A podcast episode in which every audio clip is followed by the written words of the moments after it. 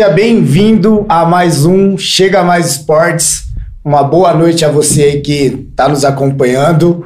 Sou o Lucas Santos, estou aqui com meu irmão, meu parceiro Rafael. E aí, preparado para hoje? Preparadíssimo! E quem a gente tem de convidado hoje? Hoje estamos aqui com dois amigos, companheiros também. Rafael Esquiave e o nosso amigo Gaúcho, treinador também aqui. Vai estar tá batendo um papo com a gente, Bora. bem saudável, bem gostoso. Então, acompanha a gente aí, galera.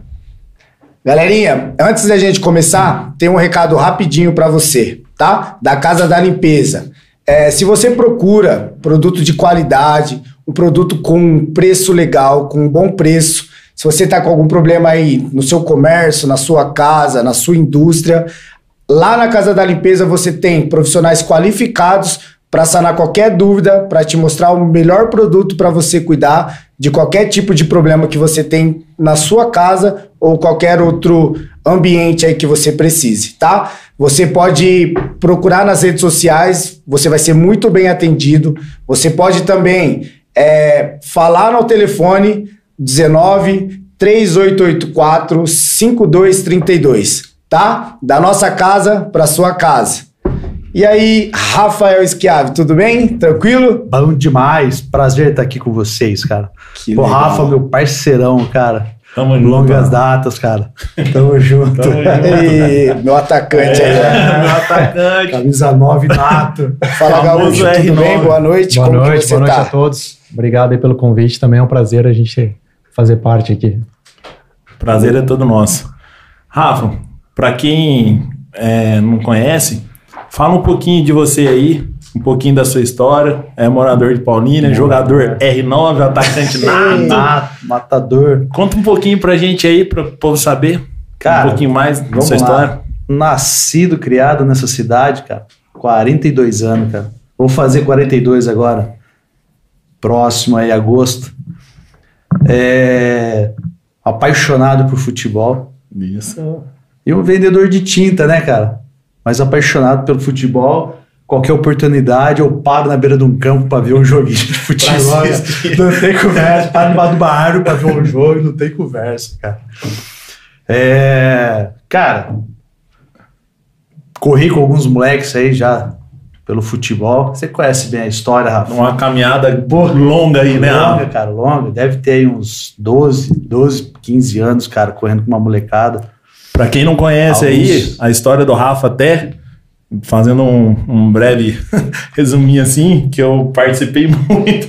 Eu queria ter um Rafa na minha vida aí há um tempo atrás. Faltou, só faltou isso. só faltou oh, isso aí. Então. Pegar na mão, leva o porta de clube, vai buscar é, na porta de clube. O Rafa é um, um, verdadeiro paizão empresário aí da, da galera aí. Tem muita gente aí, a molecada aí sabe que, que eu tô falando aí.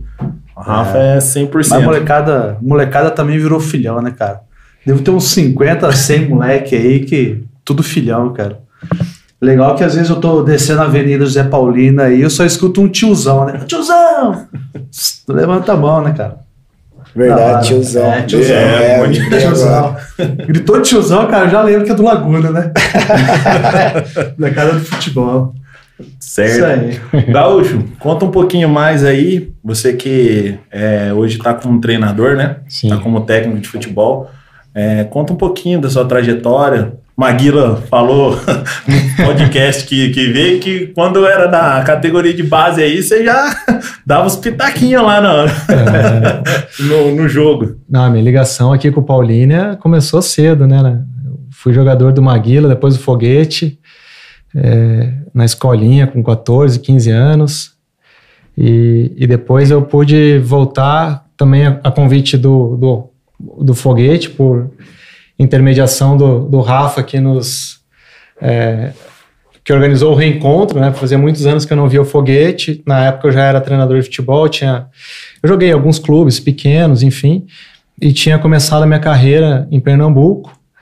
E aí o, o Rafa eu, eu, tinha saído do clube lá, o Rafa me apresentou, me apresentou, né? Um dia a gente se encontrou, ele falou que era de Paulinha, perguntei se ele conhecia o Foguete, pô, o Foguete é meu amigão e tal. E aí marcou pra gente se reencontrar, e o Foguete falou, pô, tô começando um projeto é, lá e tal, tu não quer fazer parte? Não, claro que eu quero. E aí era o Laguna, né? Sim. E aí foi um ano e meio aí, eu saí para ir pro Guarani e, pô, foi inesquecível, né? Fazem mais de 10 anos e, pô, tenho eram os, os atletas daquela, daquela época são amigos de hoje, né? Então, um carinho muito grande. Uma história já começou bem lá atrás, né? Bem lá atrás. E aproveitando. No começo você chegou a fazer uma parte lá, né, Rafa? É. Só que eu acho que os Foi. treinos lá era duas vezes na semana. Sim. Aí quando quis implementar o, o projeto, todos os dias, de segunda a sexta, sábado, domingo, ia para jogos. É. Que loucura, cara. Que era, Ficou. era loucura, Rafa. Loucura. É, não. Vai ter muita gente aí que vai lembrar lá, Pô, do, é, lá no Campo lá- da Lagoa, né? Da hora. Lá no Campo da É, Lagoa, lá no no Campo da. Lagoa, lá, então. Orgulho. E orgulho da molecada que passou por ali, hein, cara. Molecada foi demais. Ô, Rafa, conta um pouco mais pra gente como começou essa, esse projeto, esse sonho, essa história do Laguna. Cara, foi que nem o Gaúcho disse, né? A gente se encontrou, o Silas, cara. Silas, sobrinho, ele jogava no projeto Bugrinho. Aí eu acabei conhecendo o- o Gaúcho ali no, no, no Guarani. E aí a gente veio fazer um jogo, cara. Fazer um jogo contra aqui e tal. Na época, cara, a gente fez um jogo ainda contra o time do Zá. Time do Zá, cara. Falcões, Negro, alguma coisa assim. E o Foguete, cara, ele tava demarcando o campo pra gente, pra gente fazer o jogo, que ia ser o jogo na Lagoa. E aí esse jogo, marcaram dois jogos, um nosso e mais um. E aí o pessoal que veio pra gente fazer o jogo, nem desceu do ônibus. Aí, pô, pô, era o Foguete que tava lá, ah, pô, era o Foguete. Aí marcamos, encontramos o Foguete e tal. Aí o Gaúcho veio, cara. Pô, sou vendedor externo de tinta. Tomara que meu patrão não esteja assistindo, cara. Quando começou o projeto, cara, todo dia eu tava na beira da lagoa pra ver aquela molecada jogar. pra ver, pra eu queria o entrar no campo, eu tinha que barrar ele. Ô, os caras. Cara, e é o seguinte, aí eu chegava na beira de campo, a molecada, é, tiozão, de dentro do campo. Aí o Gaúcho falou só o seguinte: se chegar aqui e der moral pra torcida, vai pagar. Ele fazia da volta correndo no campo, se desse moral pra mim. Aí um dia eu cheguei lá, pô, a molecada não dava moral pra mim. Caramba, O cara, Rafa, tá que é toda emoção, imagina. Aí eu falei assim, pô, vou embora daqui. Que E ela só pra receber o tiozão. Oxe, Ele, ele entrava dentro do campo e vinha com a mão estendida, os caras ficavam aqui, ó, eu, dizia, eu dizia pros guris, "Pô, vocês vão jogar no Maracanã, o cara vai lá, vai a mãe de vocês dar- tchauzinho, vocês vão parar no meio do jogo. Porque, pô, naquela época, sei lá, acho que 2010, 2011, teve um, um jogador, cara, eu acho, eu acho que foi o Diego Maurício, mas não tenho certeza. Que estreou no Flamengo, Maracanã lotadaço, o jogo pegando fogo, ele parado assim na lateral do campo, olhando pra torcida e o jogo comendo, cara. Não sei se vocês lembram disso. E, pô, aquilo tava muito fresco na, na mente, né? Eu, cara, não tem como. Como é que vai ficar? E aí ele queria entrar lá no campo, se Pô, cumprimentar, vai pagar já. Aí os caras, pô, Coagiu a molecada. Não, pô, aí eu falei, pô, o que, que tá acontecendo? Eu fui embora, falei, pô, não vou passar mais lá não, né, cara? Ah, acabou o treino, eu falei, não, eu vou passar na quebrada dos caras, né, mano? Saber o que aconteceu, gente. Aí eu falei, não, pô, se nós te cumprimentar, nós vai pagar. Falei, ah, então beleza. Aí chegava lá na beira do campo, só aqui, olhando aqui assim, ó. A molecadinha fazia só aqui assim, ó. pra mim, pra não... Dava um jeito, né? Dava um jeito, dava um jeito. Cara, e. Pô, um ano e meio, cara. Foi um ano e meio isso, cara. Teve alguns moleques ali, cara, que talvez se eles fossem um pouco mais novos, teriam chegado, sabe? Fora que, pô, espetacular, né, cara? Os treinos do Gaúcho era fora de sério. O maluco estuda demais, ô Lucas. Tá louco, cara. O cara vira à noite, Além de inteligente e estudioso. pô, comendo livro, estudando e vendo. Ah, pô, quantos anos ele tinha quando o Maguilão falou aqui, entendeu? Aí, pô, chegava nos treinos, você via a qualidade dos moleques evoluindo. Pô, teve, teve um lá, cara, que eu achei que ele evoluiu muito, cara. O Alisson. Vocês devem ter Eu encontrado do ele. Alisson, Pô, o Alisson. Alisson. Pô, eu vi a evolução do Alisson, falei, caramba, cara. Pô, o Kitinho, cara, zagueiro, falei, nossa. O Kitinho, o Kitinho tem uma história bacana pra caramba com o Laguna, cara. E teve alguns que chegou aí pra clube, né, cara? O Adriano foi pra clube. O Adriano era o mais novinho de todos. Tanto é que o Adriano era 9,9. A molecada era 9,5, né, cara? 94. 9,4. É. Tinha o Anderson, lembra do Anderson? Do 10, cara. Anderson, o Anderson, o Anderson. É, que, como, é, canhotinho, é né? que eu dava treino, era, a gente dividiu, né? O foguete ele ficou com, com a escolinha, que era é, qualquer um podia participar, né? Independente de Baixa nível, qualidade. etc. Tipo, um projeto não, social. É, era um projeto social, projeto social. ciclos menorzinhos. E aí eu, eu comecei a dar treino todos os dias e era uma seleção. Então a gente fazia até avaliação e tal. Sim. E aí era, eram duas categorias. Na época era o sub-17, ou se não tenho 2001, é, era o sub-17 e depois o sub-15. Então dava o treino primeiro sub-17, saía, vinha o sub-15. É, e até depois no, no ano seguinte a gente manteve para os 9-4, continuar treinando, ficou um sub-18, né? É, então, O Anderson. é, não, os- dos mais novos, o Adriano, O ele tava, ele tava com, com o foguete. Porque Ele na fez a ele- transição depois. é, daí come... eu ia, eu vinha quando dava pra ver o treino, enfim, eu tava na faculdade. Não, não sei se eu tava na faculdade. Tava, já. tava não, eu entrei, eu entrei depois. Quando, Mas quando começou o projeto, ainda não tinha, É. não tinha entrado em educação física. Mas eu, eu acompanhava, vinha nos jogos de é, quando tinha eh, festival e tal. Pô, o Joãozinho com o Maru, que era 2000, que destruía, driblava todo mundo e tal. E aí depois, no segundo ano, aí eu comecei a puxar os caras que tinham que se destacavam, mais novos, é, para jogar. Pô, a gente, eu, eu tava começando, tava fazendo alguns absurdos, né? De, pô, a gente jogou um campeonato que era sub-19, a base do time era sub-16, o Adriano jogou, o Adriano tinha 12 anos, jogando contra o sub-19. Ele era diferenciado. Não, mas era porque a- o meu pensamento era o seguinte, pô, a gente tá jogando contra a escolinha, contra projeto, né?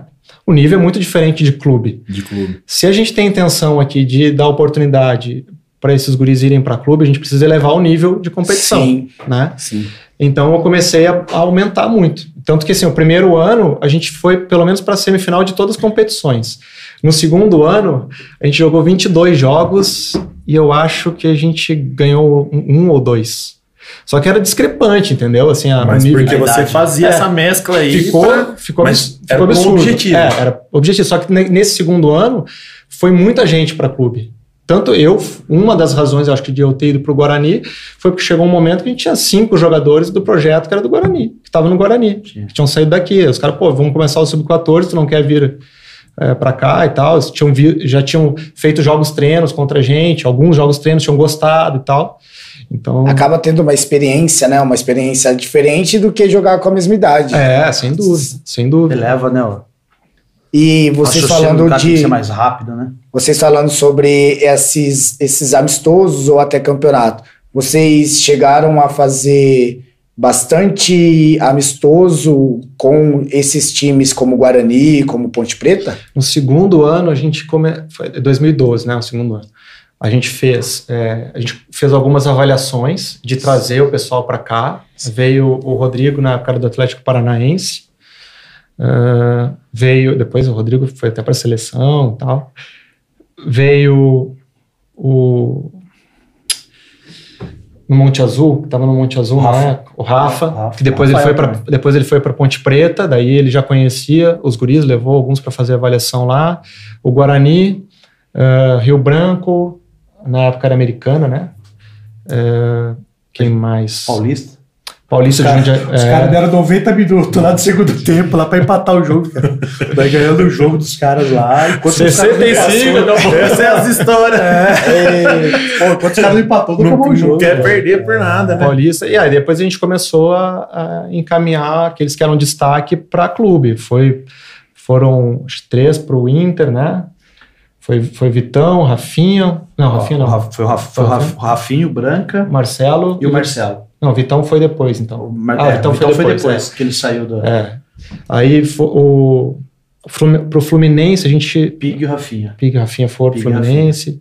Acho que teve alguém. Ah, a gente fez o jogo contra o Desportivo Brasil. Né? Foi até o, o time que foi campeão paulista. Cleiton Boy, Cleiton Boy, o, Rafael veio aqui, viu ele aqui, ele acabou com o jogo. Acabou com, com o joguinho aqui. Ele falou: não, pô, eu quero levar É. o atacante, cara. Levamos ele lá e não, era o, foi ele e o outro Mussato. Foi Mussado. Mussato.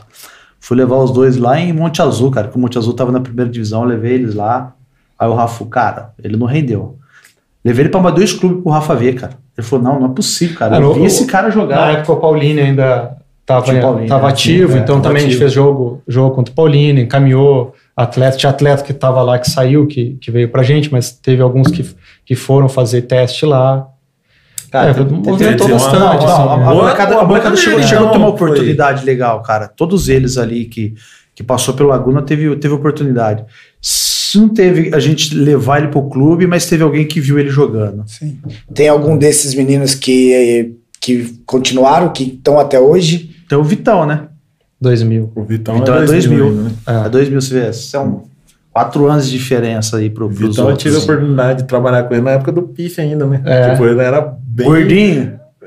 Não, é, mas é, ele, já, ele, era, ele já tava na fase de começar é. e dar uma esticada. É, já, ele né? chegou no Guarani. Ele era atacante, cara. No, no, ele resolvia tudo, pegava a bola de trás. Não, ele tá falando do Vitão 98, então. Não, o Vitão, Vitão. O Vitão é. zagueiro. Vitão, Vitão jogava de atacante. Não, Pronto, agora não, vai ouvir isso aí vai... É. vai, vai, vai virar atacante. Vai virar não, atacante. Ele sabe. Não, mas ele sabe. É. Eu já não, falei Vitão, pra ele já que eu, É a mesma história que a minha, é. velho. Começou lá na frente foi lá pra trás. Tá certo. Rapaz, a gente vai cobrar falta. É, o Maguilão falou, falou que colocava ele de, de, de zagueiro jogava com ele de zagueiro porque ele atravessava o time inteiro e ele ia lá e fazia o gol, porque ele era diferente, ele era mais é, alto que os outros.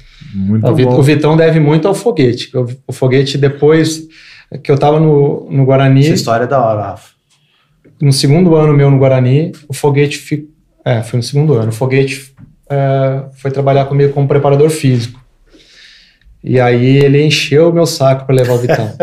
Não, tem, tem, que trazer. Era 9,8, né? Mas é, também era a mesma coisa. Eu tava treino pro sub-15, que era 9,8. E depois dava o treino pro 9,9. E a gente tava começando a montar dois, o 2000. E aí, pô, o Vitão era acima do peso, né? É, para atleta não, não dá. Não, mas ele é muito bom, ele é muito diferente e tal. E aí, me encheu o saco. Eu, tá bom, ele vai, mas ele só vai treinar a hora que ele emagrecer. Aí ele ia lá, ficava correndo em volta do campo, correndo em volta do campo. Aí começou a emagrecer, emagrecer. E aí, às vezes, pô, precisava de algum zagueiro no treino, alguém machucava, tava ele correndo em volta do campo, tava, então entra aí. Então ele, ele começou a treinar com 9,8. Né, sub-13, treinando com sub-15 ali. E, mas Top. foi insistência demais do foguete. Que acreditava muito nele. Acho que não teve um jogo lá, acho que o zagueiro se machucou aí, pronto, aí não saiu mais, cara. Foi legal. Futebol, não, futebol tem essas histórias, né? né? Assistência, assistência, assistência. Nessa época aí tinha, pô, acho que devia ter uns 4, 5 moleques, cara, daqui de, de Paulínia. É, tinha o Adriano. O Adriano foi o primeiro 9-9 do Guarani. Estavam montando 9-8, não, eu não estava lá ainda, e eu falei pro treinador. Tinha do lado do cara, o cara aqui canetinho, falei, pronto, vai levar embora esse pai. Aí ele quis ficar acompanhando, né? De, de é que não podia, longe, né? Muito longe, não podia alojar ainda. Cara. Aí, aí foi pro Guarani, que é. não precisava alojar. Antes era mais é. complicado essa questão de alojamento, né? Até, até em clubes aqui da não, nossa é. região. É, por, é. por lei, só a partir dos 14 é. anos. O que acontece? Como o cara tem é, se destaca muito, o clube acaba, às vezes, pagando um salário, alguma ajuda de custo, e aí a família vai. Vai, vai os pais, ou vai um, um pai ou a mãe, vai morar na cidade. Não sabia disso. É o caso que aconteceu com o menino lá do Palmeiras, que foi pro São Paulo, ia pro São Paulo, ia pro Corinthians, que quis dar uma ajuda de custo. O é, menino é. da, da Taça São Paulo, né? É o. É, é. Hendrick, Hendrick. Ah, o Hendrick. Hendrick, não é? Que era. Tem uma história assim, né? De ajuda de custo, e aí não deu certo. Aí Mas o, o pai dele era até funcionário lá do, do Palmeiras. Do Palmeiras, né? E aí, por, por ajuda de custo, ia para outro clube e o Palmeiras falou: não. Não, mas eu, eu não Pô, eu não sei é já... te dizer do, do Hendrick especificamente, eu não sei de onde que ele era, onde ele morava, né? Sim. Mas o que acontece, por exemplo, o jogador que, que é de Bauru, vamos dizer, que é, que é distante, não teria. Sim. Ele viesse para cá, é, ele não poderia ficar alojado, e para ele fazer bate-volta todo dia, impossível. impossível. Então, vamos dizer que o cara seja muito talentoso, o que, que o clube vai fazer? Vai, vai dizer, ó, eu te dou uma ajuda aí de mil reais por mês, por exemplo, ou dois mil reais por mês, e aí, se tu vier para cá, e aí a família, às acaba vezes, vindo, acaba vindo. Pelo... Né? Então... Eu sei que nessa época aí, cara, Léo Benatti, Vitinho Goleiro, Vitão 98, Adriano, o Vitão o zagueiro, 00, Murilo. Murilo, tô tentando lembrar ah, o nome é. do Murilo. Murilo. Eu tô tentando Murilo, oh, o Murilo já foi o CR7, Murilo já foi o Titiarito, Murilo, cara, o Murilo é fora de série, cara. Vai te bem na bola, hein? Moleque Bate bem na bola, né? O Cleitão, Não sei se ainda 95, joga. jogou depois no, Chi, no Peru, né? Parece que jogou no Peru, né? O Cleitão. No Peru, na Bolívia. Ah, Cleitinho, né? Cleitinho.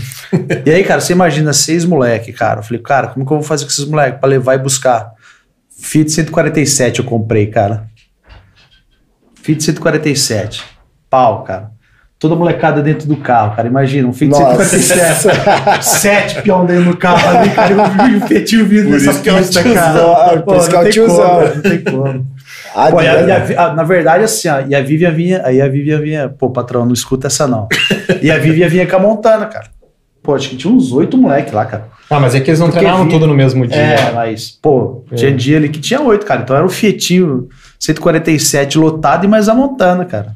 Vim embora com a molecada. Então essa, essa idade ainda não treinava todos os dias. Não, porque eles- faziam monitoramento do 9. O Murilo estava alojado. Ele estava alojado? Não, ele ia e voltava Ele todo voltar, dia. ele estava no voltava 96. todo Na época eu não estava no Guarani. Eu fui pro Guarani depois. E o Vitão 2000 e o Vitinho 2001 e o Joãozinho com o Maru. O, Ju- o João Também Tomaru, foi? é. Eles foram depois. Na época, quem tava era os 98, que era o Léo, o Léo Benatti e o Vitão. E o Vitão, 98. o atacante. Eram os dois e o Murilo. Eram os três que. E o Adriano. Daí, quando eu fui, quando eu cheguei no Guarani, logo depois o Murilo foi dispensado, eu acho. Ele ficou pouco tempo. Eu acho. Eu posso estar fazendo confusão porque já faz Sim. tempo. Posso... Mas o o Léo, o Léo e o Vitão, eles não treinavam todos os dias. Eram três vezes por semana. Porque eles eram sub-14. Eles treinavam, mas eles treinavam na quadra ali ainda. acho. É, e aí quando virou o ano, eles saíram. Aí, aí que o Vitão veio depois ainda. O Vitão 2000 e o Vitinho 2001 vieram mais pra frente, o Kumaru.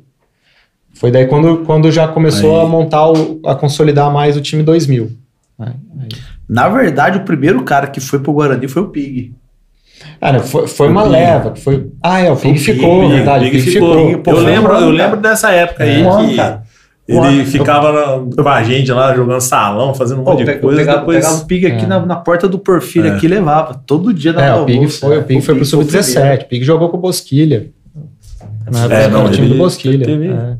Pig teve uma. Você vê, pô, até hoje, passagem, até hoje, o né? cara jogando, cara, você tá maluco. Ele, ele Tem uma proteção de bola absurda, cara. Fizemos um joguinho bem. de final de ano Pig- aí. Pig vai bem. Fizemos um joguinho de final de ano, aí os caras falaram, não, não, você vai jogar os dois tempos, aí fica aí que nós se vira aqui fora. A hora que eu olhei, eu trouxe o Edson, cara. O Edson tá na, tá na ponte, sub-20 da ponte, zagueiraço também. E aí, os caras sacou o zagueiro, mano. Sacou ele, velho. Sacou ele, eu falei, não, não é possível. Eu falei, o zagueiro vai sacar, mano. E deixaram o Pig. O Pig tava de volante, o Pig foi pra zaga, mano. O cara sacou o zagueiro pra querer jogar lá do ataque. Aí ficou o Pig sozinho, cara, segurando a onda lá atrás, lá, pô, esquece, velho. Saiu com, com gai e tudo, cara. no- Ele é um cara. monstro. Ele é E monstro. depois dessa, dessa época aí, desses meninos que foram pra clube e tudo mais, aí como que foi o, o Laguna? Aí eu, eu fui pro Guarani em, em 2012, em maio, acho que foi maio. E aí o Foguete tocou por mais um tempo, eu acho que mais um meio ano, né? Entendeu? Uns três, quatro meses. É, por aí. Hum. E aí depois acabou o projeto. Porque, na verdade, é, também se tinha uma expectativa de que fosse haver algum, alguma ajuda da prefeitura, alguma coisa assim, né? Por ser um, um projeto que era social e não era. Então, eu, eu tava botando do bolso para gasolina, tudo. Assim, às vezes o pessoal do, do O custo- comércio o ali custo é alto também, É. né?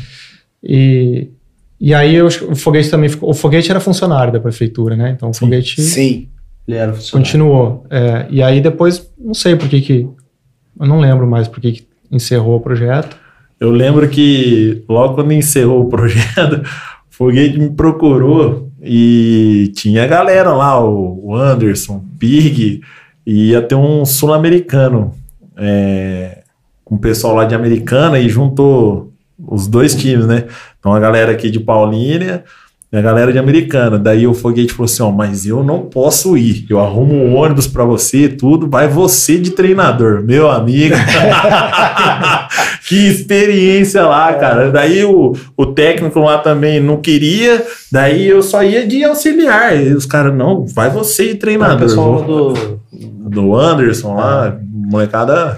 Aí Da foi o hora. último contato que eu tive lá com, com os meninos do Laguna. E agora, é o que eu queria saber também. Dado essa, essa parte aí, eu encontrei o Rafa um dia, batendo um papo com ele, já sabia que ele estava dando continuidade, sequência. Aí ele me falou sobre o Clube Laguno, né?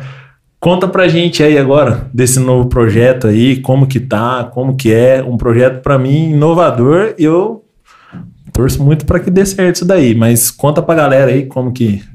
Cara, é um é sonho que eu, que eu tinha, né? Primeiro que o, o projeto Laguna mesmo, é, o, o original, me marcou muito, como eu falei, por toda essa, essa questão, assim, pô, os guris ali, muitos eram é, da periferia, né? Ah, Foi uma vitrine muito boa, né? Não, assim, não, não, assim, eu, não digo nem pela questão do futebol, que sim, sim. é legal e tal, mas isso qualquer, qualquer projeto consegue mobilizar.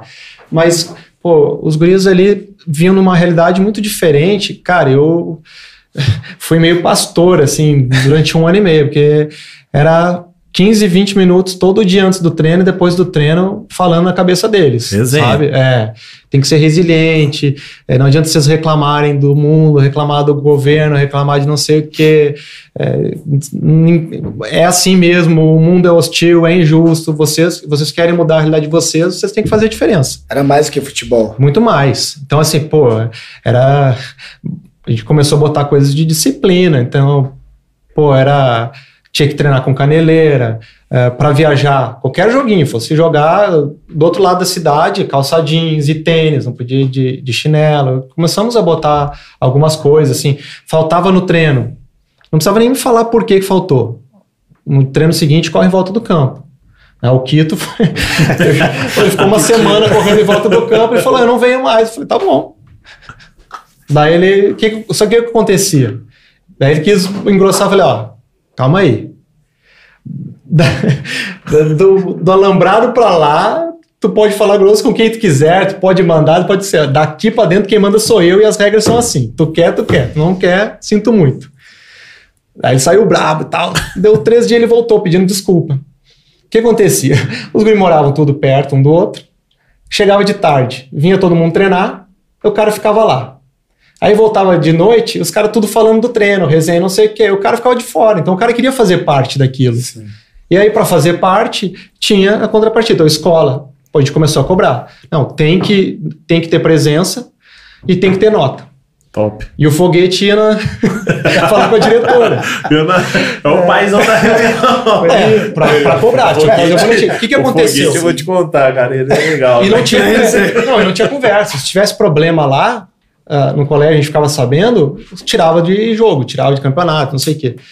Em 2011, que foi o ano inteiro. Que a maioria faz, né? Também, né? Tipo. Ah. A maioria dos clubes, times, assim, faz isso daí. Esse acompanhamento ah, é, agora, né? agora, agora, agora, agora. Ah, mas quando, quando eu tava também... Não, pô, a, a federação existe, ah, tá? Mas, por exemplo, em 2012, uh, não, 2013, lá no Guarani, é, eu levei a mesma regra. Né? Só que acontecia? Os gurizinhos no colégio, não ia e tal. Eu, cara, faltou na aula, tiro, é, vai correr em volta do campo. Aí chegou um ponto que tinha um 98, Matheus, pô, cara, demais, bonzinho pra caramba, mas ele não acordava pra ir pra aula. e aí, e o Matheus era muito bom, tá na Espanha, pô, ele foi comprado pelo Watford, né, na, quando ele saiu do Guarani, pra você ter ideia. E o Matheus chegou uma semana inteira correndo volta do campo, cara. E ele era titular dele. Imagina o ódio. Imagina. Vou tirar do Nossa, jogo, cara. Nossa. Bom, agora eu vou tirar do jogo. Então agora a regra é tirar do jogo. Aí chegou um jogo que era importante, assim, para classificação.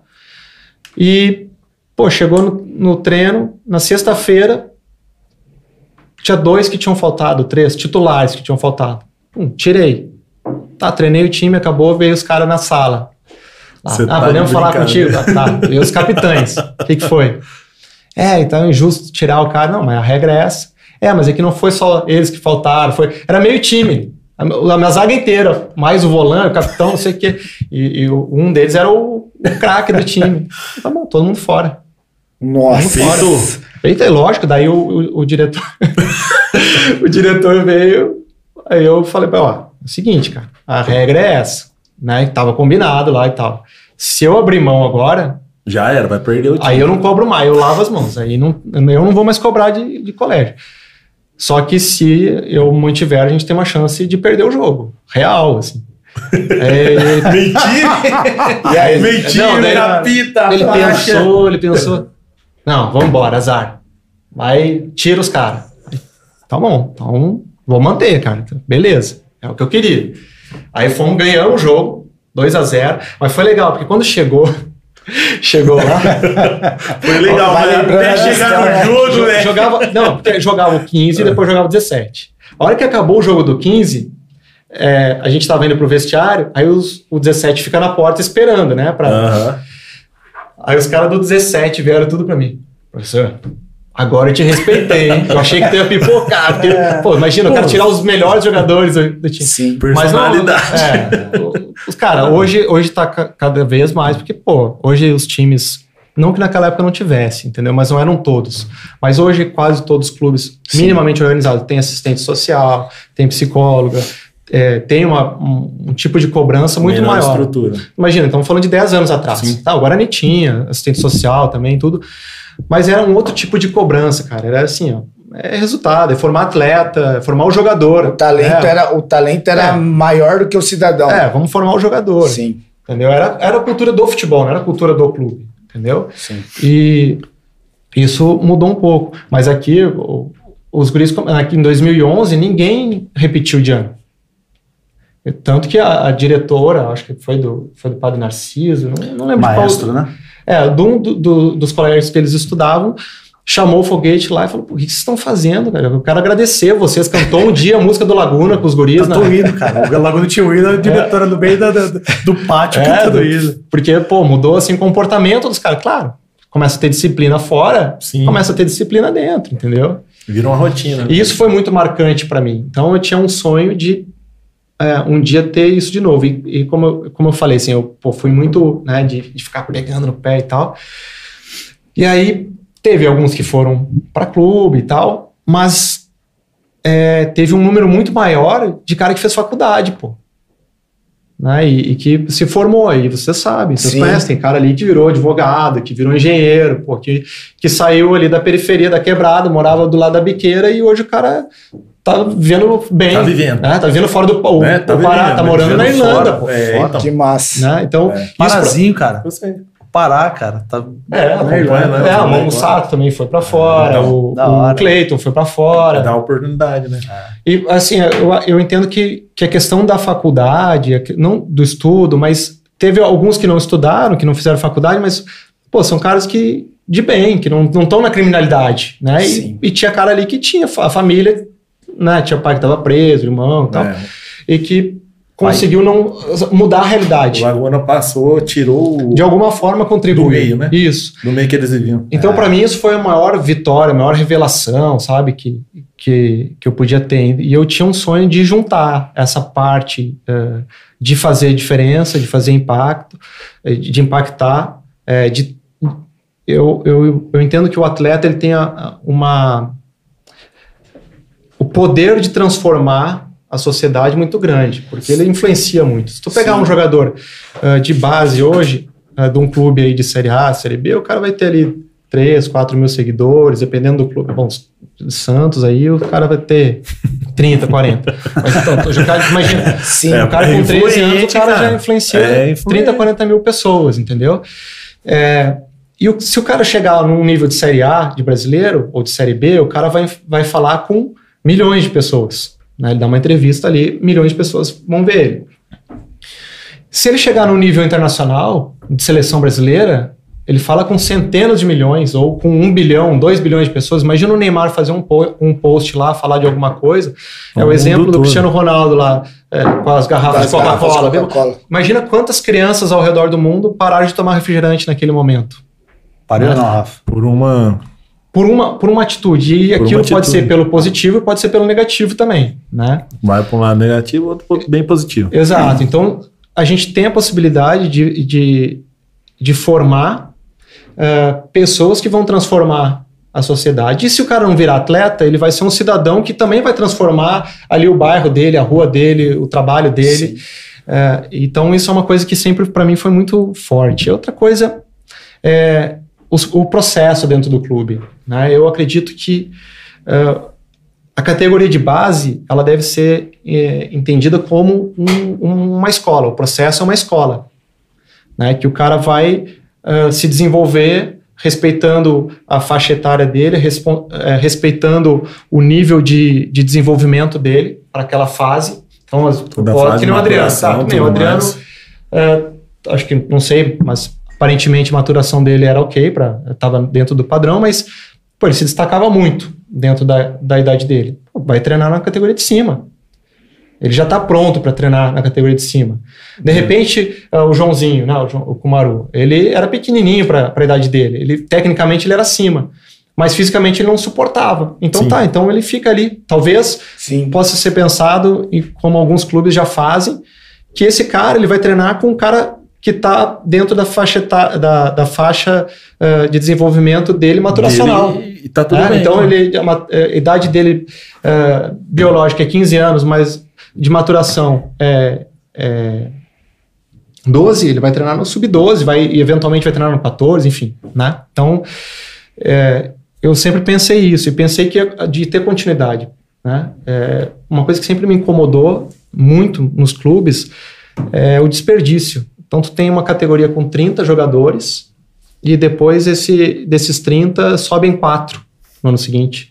E o cara refaz todo, todo o time. Então, tu pega todo, o time. Todo o trabalho que foi feito o ano todo. Não tem continuidade. Jogado é. fora, descartado. Tu, tu vai pegar lá o clube. Uh, eu não estou falando de nenhum clube especificamente. Não, sim, sim, sim. É, não, falando de uma forma geral. Mas Existem exceções, enfim. Mas é uma coisa que me incomodava no processo. Tu, tu enxergar um time jogar um, um campeonato sub-14 com, com um, com um determinado grupo de jogadores e tu vê esse mesmo time é, dois, três anos depois e não tem nenhum jogador ali. Totalmente diferente. Totalmente diferente, ou seja, tu perdeu dois, três anos do processo.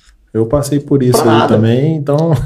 Ainda mais se não ganhar, né? Ainda mais se não ganhar, que é porque eles são muitos é, resultados, é fica pior ainda. Né? Exato. É porque só tem a busca pelo resultado, né? Pois é, e aí tu vai, se tu, cara, não adianta. É, quem está no futebol de alto rendimento é super competitivo. Sim. Né? Tanto que a primeira coisa que eu, quando o Foguete falou, eu falei, ó, oh, Foguete, é o seguinte, cara, eu topo, mas, pô, escolinha, assim, de, de uh, como é que se diz?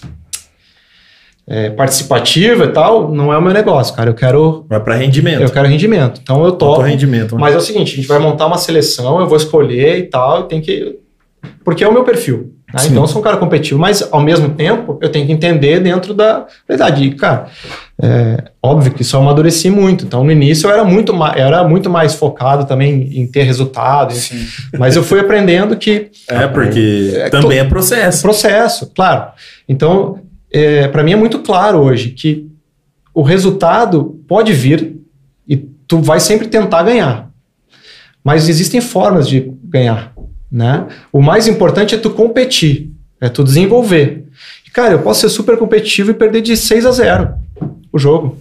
Mas, pô, eu tenho um time, de repente, que é com uma maturação muito tardia, ou jogadores que são muito talentosos, mas que são pouco competitivos ainda e tal. Mas eles estão dando o seu melhor, estão se desenvolvendo. Tu vai pegar um time super principalmente nas categorias menores, é. uh, fazendo um jogo com baixíssimo nível de complexidade, tomada de decisão uh, pobre talvez seja uma palavra muito forte, mas uma tomada de decisão mais simples, uh, que na, quanto mais novo, menos experiência ele tem, mais ele erra. Então, quanto maior a complexidade, né, quanto mais tu tentar ensinar o cara, mais ele vai errar, maior a chance de tu perder o jogo, certo? Talvez mais inseguro, né? É. Totalmente. Cara, eu trabalhei uh, com um jogador, hoje ele tá num clube grande, um profissional. Clube grande mesmo. Esse cara no, no Sub-15, a gente fazia o scout e, pô, sei lá, acho que uns 40% dos gols que nós tomamos no ano foi erro individual dele, falha individual dele. Só que ele era um cara, ele foi, e eu mantive ele no time.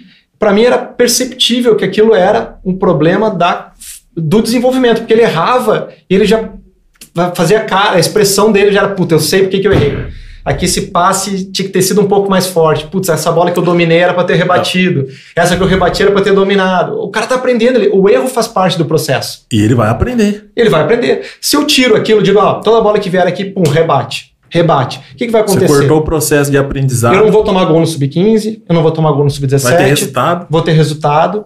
Só que a hora que ele chegar no profissional, que ele vai jogar num clube grande, que sai jogando, ele não vai jogar. Que ele vai dar o balão. Ele vai dar o balão. Você vai... ensinou ele. Claro, ele vai ser exigido outras coisas, tomada de decisão. Esse cara, ele fica atrás do processo. Né? Ou talvez quem chegue vai ser o cara que é muito, muito acima, muito talentoso, que aí mesmo e... as pessoas atrapalhando, os treinadores atrapalhando, ou enfim, que, que, o que for o ambiente atrapalhando, o cara chega.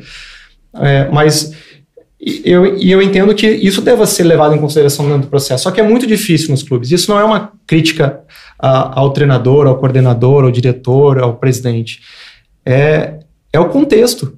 Né? Como o clube ele tem um contexto político muito forte, uh, o conselheiro uh, que está fora ele quer entrar, se ele vê uma brecha, ah, o time tá perdendo, pô, aqui tá errado o trabalho. Não joga junto, ele, ele joga vai, ele vai, eu quero entrar com o meu grupo político aqui, é. os caras lá na base estão perdendo o jogo. Né? E quem, tá, e quem não, não é, eventualmente não, não tenha um nível de conhecimento profissional na, na, para o processo de formação, o cara vai, vai pensar que o jogador de 11 anos é um mini profissional. E ele vai exigir Exato. isso, entendeu? Então, eu, eu, imagino que, que, se, que se deva é, encarar o processo de uma forma diferente. Engraçado que isso aí acontece em quase todo o clube, né? E, tipo, o que você falou, de respeitar o processo de formar o jogador. Às vezes o, o clube não tem essa paciência. O clube ele quer o cara. Se o cara tá rendendo aqui, ele fica. Se ele não tá rendendo, é, porque, porque o que eu estava falando, é, tu precisa ganhar. O treinador, para ele ser. É, e, e é um, para mim, é um, também um, uma visão equivocada de muitas pessoas ou de algumas pessoas. É, de que a categoria mais importante é o sub-20. Para mim, a categoria mais importante é o sub-10, depois o sub-11, depois o sub-12. Até chegar ao sub-15. Todas, quanto mais. Assim, do, do 10 ao 15 é, porque, é o que você mais é, vai trabalhar. Na verdade, é, isso. Uma formação com 15 anos, o menino já começa a ter outra visão. Até 13, 14, Sim. tem que trabalhar, na minha opinião, né? Uhum. Com, com uma recreação também, para que ele desenvolva. Você dá, dá ações para que ele consiga, igual você deu exemplo lá, de resolver o problema, o problema. e não, não tirar o problema. É, tu, dá, tu dá desafios. É, tu dá desafios.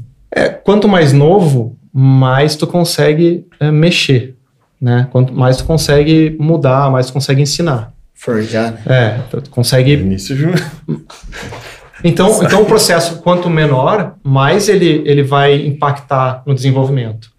Uh, e aí, o, o que se, enxerga dentro do futebol, muitas vezes, é a, o, o inverso. É que o, isso é, isso é a maioria dos casos, né? O treinador que mais ganha é o sub-20, depois Sim. o sub-17, depois o sub-15, depois o, o 14, o 13. Tá, na escala. Quanto menor, menos ganha. Poderia ser tão. Cara, a gente, no mínimo, a gente deve discutir que cada fase do processo tenha o mesmo nível de importância, né? E, e aí o que acontece? Como o nível de, de visibilidade, de salário, de condição, de tudo é melhor nas categorias mais velhas, os treinadores querem ascender e para ascender, o, o principal. A princip... etapa. A, não, a principal é, condição é vitória, é resultado. resultado. O cara foi campeão, foi campeão, ganhou, ganhou. Entendeu? Por Porque, isso que às vezes queima aí, etapa. Queima etapa, tu vai dizer, ah, mas eu revelei o jogador. Cara, eu, beleza, eu trabalhei. Revelar é difícil dizer porque muitas, né, uma pessoa, uhum. né? Mas, ok. Só que para eu revelar um jogador, tu vai ter a resposta depois de cinco anos, tu já nem tá mais no clube. Sim. Aí o cara vai dizer, ah, o trabalho foi bom, os caras nem sabem quem que tava lá. Então o cara quer imediato. Agora, se eu ganho o campeonato hoje, ganho o campeonato amanhã, todo mundo tá vendo, na pô, esse cara é bom, tá, esse cara vai subir, ele vai ganhar aumento, ele vai não sei o quê. A mesma coisa o diretor. Ele vai se manter, ele vai subir profissional, ele vai para um clube maior, entendeu? Então o, o contexto favorece esse entendimento. Né? Talvez agora com a mudança né, da, da legislação, os clubes. Eh, já tinha alguns clubes e empresas, Uh, uma, uma, parte desses clubes e empresas tem um, um, perfil diferente, que é de negociar atleta. Então, o cara também, o processo dele é o seguinte: é, eu vou melhorar o máximo possível desse atleta aqui para colocar ele em outro clube. Né? Não o, de... o Joinville é muito assim, né? O Joinville trabalha bastante categoria de base com resultado só para venda, né? O Joinville. Não Joinville. sei te dizer como é que tá o Joinville é, agora. O, o Joinville lança garotos muito. Muito novos é, no, no novos. profissional. E foi até o ano passado. até o ano passado foi um do, dos clubes que mais é, profissionalizou é. O, os meninos, né? Porque é só essa compra. E, pô, tava lendo as matérias, tudo uhum. lá, e muitos estudiosos ainda do, do futebol falando que poderia ser um clube altamente técnico, é, com, com a técnica assim, muito apurada, porque os meninos são muito bons, mas já sai muito cedo. Já sai muito cedo, é. por conta mesmo do. Então, quando tu tá num clube, num clube é... Cara, eu não posso falar, não é um clube menor, porque eu, eu trabalhei em Santa Catarina. Sim. E o Joinville é, é um dos grandes clubes do estado, né? Uma torcida apaixonada, enfim. Mas hoje o Joinville está tá na Série D e, e, é um clube que tem um, uma condição financeira menor do que o, o Corinthians, o Palmeiras, enfim. Então, é óbvio, né? E da mesma forma, o cara que está no. O jogador que está, uh, é, às vezes, num time até grande, na Série A, tu não tem como concorrer com um time na Europa, com o Euro, ou com a Libra, né? Que tá 5, 6 reais. tem como. E aí vai. Então, vai chegar um momento que tu não tem como também chegar pro teu jogador, não, ó, tu fica aqui ganhando é, 5 mil, 10 mil e não vai lá ganhar 100, é. né? Tem que pensar no cara, ou fica tudo. aqui ganhando 500 mil, que é. é bom pra caramba, mas não vai ganhar 2 milhões. Não, o cara, ele tem 10 anos, 15 anos de carreira, né? Tu tem que entender o lado. É, mas tu pode eu, eu, eu acho, né? Eu acredito muito que tu pode ter um processo preparado para isso. Então, tudo bem, eu vou chegar, ó, ó, Rafa, tu tem uma proposta agora de 10 mil, nós vamos te negociar, é, só que teu valor de mercado, cara, os caras estão te oferecendo, estão oferecendo 100 mil por ti, mas tu vale 500, cara. Os caras também têm que acreditar em ti. Sim. Né? Então, vamos Porque você isso. que tá, tá ali também, dando oportunidade. É, e, ó, nós vamos te negociar, mas vai ser daqui seis meses, porque eu tô preparando o teu substituto. Então, a hora que ele sai, tem um cara que está no mesmo processo que ele. Então, o degrau é menor. Né? O cara não tá... você tirar um, e querer tapar o buraco. É. Isso, aí, isso, aí já é, isso aí já é Clube Laguna, tá? Essas ideias de. É, não, depois a gente, a gente, é, já tava, é, a gente já tava falando já. Porque é Clube Laguna. até você tá mostrando um conceito muito, muito bacana e uma visão assim, muito ampla, né? Muito então, diferente, né? Muito, muito diferente. diferente. De tudo que a gente acompanha por aí, né? A gente então... quer saber mais esse processo, mas antes, Galerinha que tá acompanhando a gente aqui no canal, você já se inscreveu no canal? Você já curtiu a nossa live aqui, o nosso bate-papo? Mandou para um amigo? Manda para um amigo, se inscreva no canal. Toda quinta-feira tem Chega Mais Esportes, um convidado diferente, um convidado que vai agregar conteúdo para você e a gente tem certeza que você vai aprender alguma coisa, vai dar risada e vai conseguir se divertir aí na sua quinta-feira. Beleza? Conta pra gente como que é esse processo. Você falou toda essa a parte que acontece é, tradicionalmente nos clubes e essa nova filosofia que vocês querem implantar já com o Clube Laguna. Conta pra gente como que funciona. Tá. Nova filosofia. Não, não vou pegar essa palavra porque não é uma, ser... nova, uma... Não, não é, sei, é porque é diferente do que a gente Falou. viveu, na, é diferente. Na verdade, na verdade, vocês querem saber o seguinte, né? Porque você abre a nossa página lá, Clube Laguna, tá lá, Clube Vegano, primeiro das Américas, né? Eu acho que vocês querem chegar nesse e ponto, isso, né? Isso, um clube de futebol A gente vegano, tem muita curiosidade com isso. Atleta de alto rendimento, como que vai rolar isso, né? É, ele falou bastante é. sobre o conceito tudo é. e, e essa outra... Tá bom, que na época eu tava lá no Sub-17 e aconteceu isso comigo. Jogava no 3-5-2, aí trocou o treinador, 4-4-2. Daí ele falou assim: se aparece oportunidade, você tá preparado. Então nós vamos jogar nesse esquema tático, tudo. Então aconteceu mesmo. Teve um reviravolta lá, teve que subir do. Sub, subiu na categoria do 17, foi 5 pro profissional os meninos já estavam habituados a jogar na posição, tanto com 3-5-2 ou 4-4-2, mas foi um, uma coisa bacana, assim, só para Tá, vou, vou te fazer uma. vou, te, vou te um processo, uma, vou um te processo. botar uma pulga atrás da orelha. Ah. Eu, eu penso que na, isso. Na, na, época eu falando atleta, hein? eu penso que isso está formando o jogador para um determinado modelo de jogo, uma plataforma de jogo, ou enfim, que seja, né? E eu acho que a categoria de base deveria formar o jogador para jogar futebol. Sim. Para ele resolver o problema do jogo. Então, se eu vou jogar contra um time que é muito superior ao meu, muito superior, eu preciso saber como resolver aquele tipo de problema. Talvez eu tenha que jogar mais reativo naquele contexto. Né? Mudaria toda a parte tática. Pode ser que eu precise, num, num, num determinada situação, jogar no 3-5-2, ou porque aquele elenco lá favorece, potencializa os atletas, em outro momento, num 4-4-2, com meio campo enquadrado, losango. O jogador ele precisa saber jogar futebol independente do sistema, independente da, da, plataforma, independente da estratégia, do contexto. E, e, a formação ideal, perfeita, no meu ponto de vista, é que o, o, treinador ele, ele, ele vai fazer, vai ser quase um analista, entendeu? De dizer, ó, a estratégia para esse jogo, assim, os caras jogam assim assado tal, papo, vamos tentar fazer isso. E o jogador ele resolve dentro do campo, ele já, ele já percebe, ó, os caras mudaram isso aqui, pô, eu resolvo assim. Apareceu o problema, ele resolve o problema dentro também do que ele tem de maior potencialidade. Né? Talvez aí seja o caso do, do, Aí talvez onde o treinador vai influenciar mais. Ah, esse jogo aqui eu preciso de um atleta que seja mais rápido, eu preciso de um atleta que seja mais habilidoso, eu preciso de um, um jogador que seja mais forte fisicamente. Então ele vai, vai encaixar isso. Mas o jogador, dentro da característica dele, ele vai resolver o problema do jogo. Ah, pô, agora é o, é o momento de ser muito vertical. Agora é o momento de circular a bola. Agora é o momento é. de fazer cruzamento na área. Isso que deveria ser, no meu ponto de vista, o ideal. Né? Pra, só que para ter isso, eu preciso ter um processo longo. Eu não posso pegar o jogador em um ano achar que eu vou fazer isso. Eu até posso fazer um intensivão. Agora, se eu tenho esse cara lá, cinco, seis anos, oito anos no, no meu clube, a chance desse processo acontecer de forma consistente é maior.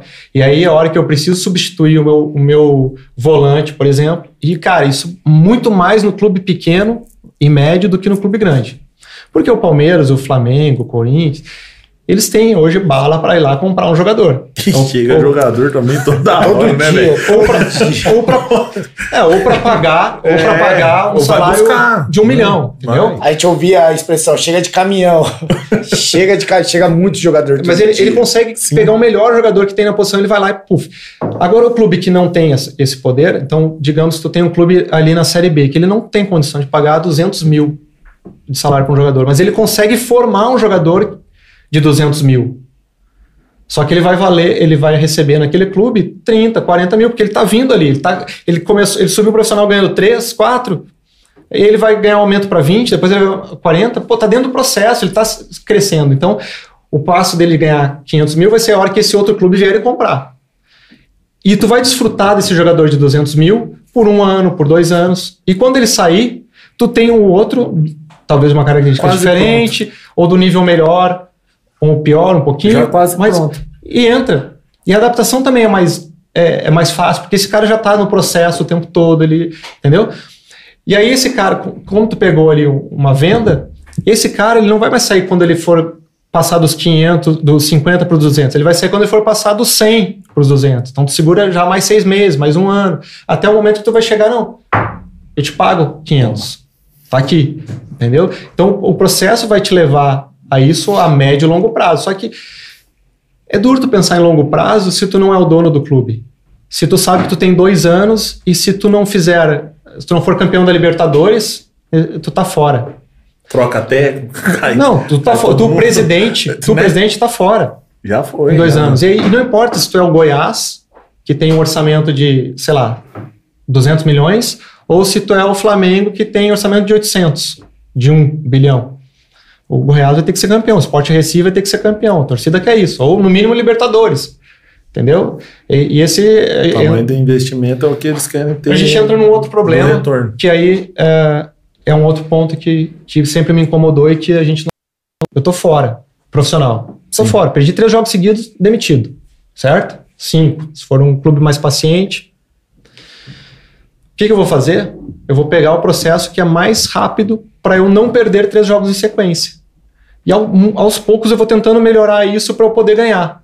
Só que o que eu demoraria, de repente, em seis meses para fazer, perdendo bastante jogos e depois ganhando uma sequência grande, eu vou demorar três anos para fazer. Só que em três anos vai mudar meus jogadores, vai eu vou receber uma proposta melhor se for bem, eu vou sair, ou uh, vai mudar o presidente, vai me mandar embora, enfim. Então eu sei que o meu processo é três, é três jogos. E eu preciso resolver esses três jogos e depois eu vou pensar nos três seguintes. E aí eu, o que, que é mais fácil? É tu ensinar o cara a atacar, driblar, entrar numa defesa super compacta ou o cara defender e sair no contra-ataque? Hum. O que, que, é mais fácil? É defender ou atacar? Isso serve para o futebol, serve para o basquete, serve para a guerra. Né? É, tá, a gente está acompanhando a guerra da, da Ucrânia, mais da 90 Rússia. 90 dias. Mas... O, o, o o exército que ataca é, morre três vezes mais do que o que defende. Na Ucrânia está sete. Uma média de sete soldados russos para um ucraniano. Sim. Então, até na guerra é isso. Atacar é mais difícil do que defender. Se eu sei que se eu for tentar atacar, que eu vou demorar mais tempo, que eu vou errar né, mais, vou ficar Vai mais. ficar exposto. Eu vou cair. Vai se defender. E a torcida também. Aí o que, que eu, acontece? Eu perco a oportunidade de aproveitar o espetáculo. Eu não posso ganhar sempre, mas eu posso me divertir sempre. Né? E aí a gente vai, é... vai começar a pensar no, no esporte como é nos, nos, Estados Unidos, por exemplo. E a gente vai começar a pensar em outras coisas que eu também não que eu consigo garantir, que não é vitória, mas eu consigo garantir que o meu time ele representa alguns valores. Mas e para os jogadores? Isso. É, com, por exemplo, o Rafa até me explicou um pouco sobre o campeonato que vocês vão disputar, algumas, algumas metas, mas eu, eu queria entender para o jogador como que vai ser a, a chegada do jogador lá, o, esse processo aí. Que ele já tem o grupo já? Tá, para vocês, pra vocês eu, fazerem. Deixa eu entender a tua pergunta. Tu quer saber o que que, tu, o, o que, que o jogador... Exemplo, um jogador de fora, um jogador tá. que não está acostumado com, com a mentalidade, né? Eu, eu, gostaria de saber e entender como você vai Cara, trabalhar. Nossa, tá, a nossa ideia agora, o início do, projeto, do, do, processo, o início é o seguinte, é, eu vou montar um time com jogadores que eu conheço. Sim. Né? A maioria já trabalhou comigo. Os que não trabalharam comigo... Já sabe já, já sabe a maneira de trabalho e tudo exatamente. mais. E eu também já sei uh, uh, o perfil que cada um tem Sim. e como eles se, se, se encaixam dentro do que eu penso. Né? E, de novo, eu não estou falando que eu não vou jogar sempre para ganhar. Sim. Eu vou ser, eu quero não, ganhar, é. eu quero ser campeão, mas eu não tenho como garantir isso. Eu tenho como garantir que eu vou ser sempre competitivo.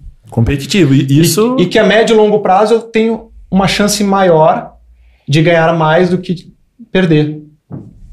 Se eu tiver um processo contínuo, né? Uh, mas a ideia é trazer esses atletas e começar as categorias menores. Começar no primeiro ano, em vez de começar com sub-17, com sub-20, começar com sub-10, sub-12 ou sub-11, sub-13, para tu já ir trabalhando, trabalhando desde de baixo. De baixo. Ah, mas aí tu saiu um jogador do profissional. Então, no segundo ano, a gente faz um, um entre aspas, um aspirantes, né, que a categoria maior é sub-20, ok, então nesse sub-20 eu vou ter os destaques, sub-15, vou ter o destaque sub-17, uh, e aí eu, eu consigo, claro, eu tenho que respeitar o nível de desenvolvimento, enfim, Sim. mas existe, sobre, sobre... existe possibilidade de, de, fazer isso. Né? E aí eu tenho reposição ali, mas eu venho crescendo aqui. Então esse cara vai.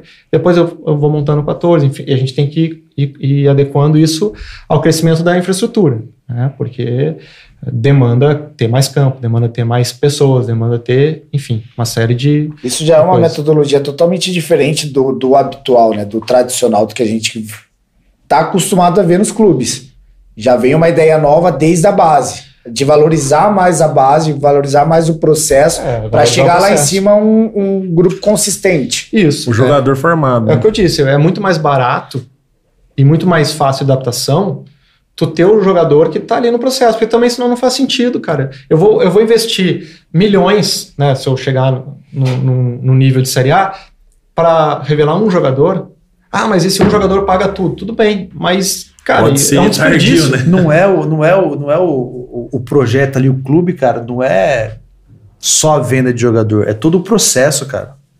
É todo, pô, que a gente falou, você imagina um cara chegar lá e com a mentalidade que a gente veio criando ele desde lá do Sub-13. Pô, Sub-13 para chegar no Sub-17, cara, três aninhos, quatro anos. Cara, quatro anos é muito rápido, cara. Oh, Ele chega. Oh, oh, e nisso, cara, você forma um atleta e você forma um caráter. Então, é... cara, eu acho que é o principal Outra, nosso. Principal objetivo. Na minha aí. pegada, né? Na minha visão, pô.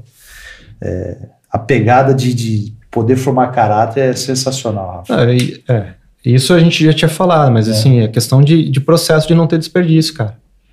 Então, tu não trabalhar com uma quantidade muito grande de atletas, uh, de tu, de tu poder visualizar aquele cara chegando no profissional e não ele resolvendo o problema da categoria, né? Tu tendo continuidade, tu tendo a forma de trabalhar. E aí tu vai dizer, ah, mas é difícil. Tá, pode ser, mas olha só, a, na Ponte Preta, tá? Trabalhei em 2017. O, o 2016 saí no começo de 2018. Uh, eh, eu trabalhei no Sub-15 com a categoria 01 e depois a 02. A categoria 02, uh, eh, um exemplo, os quatro zagueiros, o Edson está lá no sub-20 ainda. O Thiago é titular do profissional. O Pedro. Ah, eu vi, né?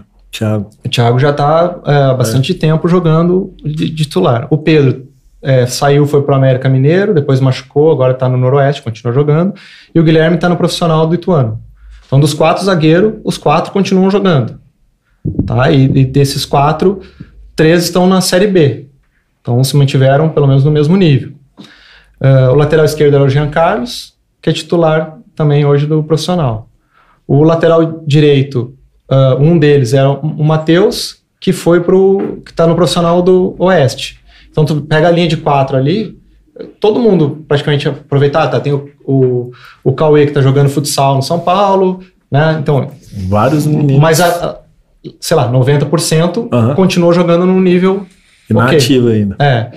E aí tu vai pegar o 2001 também. O Jonathan tá no Santos, o, o Natan tá no, eh, tá no Red Bull agora, o Milani estava no Flamengo. Então, o, o Brasília foi pro Real, o Brasília. Milani. jogou, jogou um futebol ali com ele. É, joguei, conheci então, ele. Então, tu, tu pega assim, bacana. tu tem um aproveitamento grande, entendeu? Tu vai para as outras posições, vai diminuir um pouquinho e tal, mas, mas tu tem um, um grande contingente que tá lá pensando em seis anos de, de, processo, que continuam jogando futebol no nível é, médio alto, né? Uhum. Então, não precisa ter desperdício. O cara que tu não conseguir subir pro profissional, ele tem que sair dali e poder se... É, dar continuidade. Dar continuidade na carreira dele num nível próximo, pelo menos. E aí, assim, até... Aí já é uma curiosidade pessoal também. E a forma do, do clube ser vegano? né? Como que vai fazer parte disso daí com alimentação, com é, recursos ou outras é, é curiosidade. Como vai ser a funcionalidade, ser do, clube do clube por ser vegano? Diego? De onde veio o vegano? Eu tô, eu tô de porta-voz aqui. Não, pô, não, mas, não, não, pô, não, mas a parte do é... vegano já é, já é com ele, tá ligado? Sim. Pô, ele é treinador. É. Eu... é porque eu fiquei, eu, tipo, eu, eu tive esse processo de, de jogar, né? Uhum. E, e aí, cara, quando o Rafa falou pra mim sobre isso, foi, pô, foi minha vai, primeira. Eu falei é? assim, Rafa, tá bom. Eu, eu falei assim, não, eu, eu entendo, acredito em todo o processo. Uhum, claro por, pelos profissionais, pelas pessoas que estão envolvidas. Mas eu, a, o meu questionamento com o Rafa, né, Rafa? Eu falei assim, pô, mas como, como que vai ser alimentação? E se o cara não, não quiser comer? Vamos supor, é, eu, eu comecei a colocar vários questionamentos, o Rafa falou muito, tá? Uhum. Tipo, gostei show, da proposta show, que, sim, sim. que ele falou, só que eu falei assim, cara, é igual da é, churrascaria, eu né? Ele, eu, falei, eu falei pra ele, falei assim, cara, é. aí que eu tenho um cara pra, pra ter o poder de convencimento. O poder de convencimento. Isso, né? Então sim, aí, sim. aí é outra coisa. Então, jogou, como eu... Jogou bola sendo sim. vegetariano, tá dois anos vegano, é, é formado, a ideia, né, que é formado em sustentabilidade. Então ele tem essa pegada de sustentabilidade, entendeu? Mas eu, mas eu acreditei na, nas suas palavras, no projeto, por conta disso, porque eu falei assim, pô, existe uma base e tudo, mas para mim, opinião, curiosidade. Uhum. Entendeu? Sim, é, pô, é, os, a gente tem que fazer os valores que a gente acredita, né? Se eu sou vegano, como é que eu vou oferecer carne no meu clube? Ou algo de origem animal no meu clube? Não faz sentido. Concorda? Sim. É, e eu não quero convencer, eu gostaria muito que meus jogadores virassem veganos, ou uhum. os torcedores, mas eu não, o meu papel não é convencer as pessoas, né? Ou obrigar as pessoas. É, mas, então, o jogador ele não é vegano e ele quer comer um churrasco, cara, é uma opção dele. Eu não posso impedir ele. Mas ah, ele é. vai na churrascaria. Não, no, é isso. No, no meu clube, no, no, nosso refeitório, vai ser servido. Vai ser servida a comida, a melhor comida possível vegana. Para que ele possa também, a, a, o nosso interesse é que esse cara vá lá, ele coma comida e diga, pô, eu nem, nem tô sentindo falta de carne. Pô, é. Porque todo mundo pergunta, mas o que, que tu come? Só salada? Ou só massa? Não, é. E, e, só come mato. Tirar é, a conclusão ele, de é que é dá pra viver, né? Ele, esse, ele aprova, porque ele dizia isso também. sim, sim, sim. Tirava, sim. tirava um, é, ele dizia. Pô, que não come carne, é, tá doido. Ele, ah, mas eu vou passar fome. Aí ele, ele começou a, a Quando a gente começou a, a viajar para ver o, os lugares, enfim, ele começou a ter que comer, ia comigo. Uhum. Diga-se de passagem, melhor queijo que eu já comi. Melhor queijo. Que é ele não vegano, queria. Ele Sério? Pô, eu olhei para aquele queijinho assim e falei, ah, ele, vai, ele foi pro restaurante, ele foi pro restaurante lá em Natal. Preconceito, cara. Ele foi pro restaurante lá. Preconceito. É, acho que eu não vou comer nada. Ele olhou, cara. É, vou pedir só essa tábua de queijo aqui. Chegou o queijo lá, eu fiquei só olhando ele. melhor queijo que eu já comi na minha vida. cara, Aí no dia seguinte ele queria de novo, de novo. conhecimento. Pizza da sua também, parte, da sua parte. Preconceito Cara, ou falta eu, de conhecimento? Eu, eu, então, eu acho que é entre os dois, sabe? Porque você tem um preconceito daquilo que você não, não, não conhece. Não conhece é, é, um então, conceito antecipado. Sim. Então eu falei, pô, vou passar fome. Pô, vamos lá para, vamos pro sul, vamos ver. Pô, a melhor pizza que eu comi foi vegana, cara. Tava em Maceió, precisava. Minha filha, cara, ela tinha muito problema, sentia dorzinha no estômago ali e tal. A Yara, um beijo, sua linda. aí, aí, cara, cortou, cara, cortou de vez a carne. Ela tá num processo ali, sabe, de, ela vegetariana, ela come o queijinho dela e tal. Aí você vê que ela não quer mais, cara. Não quer mais nada. E, e tá bem pra caramba. Fez os exames dela, tá bem. Então você fala, pô, a alimentação é perfeita, não falta nada. Aí, Na tu, alimentação tu a gente consegue.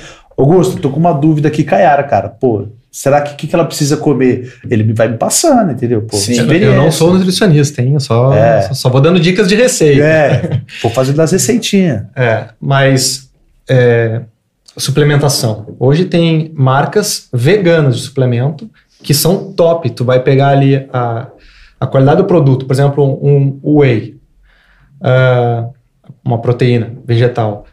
Com o percentual de proteína por, por dose maior. Às vezes 30% maior. Cara, por que, que eu vou precisar? Tu vai dizer, ah, mas eu não vou ter, não vou ter rendimento. Vai ter.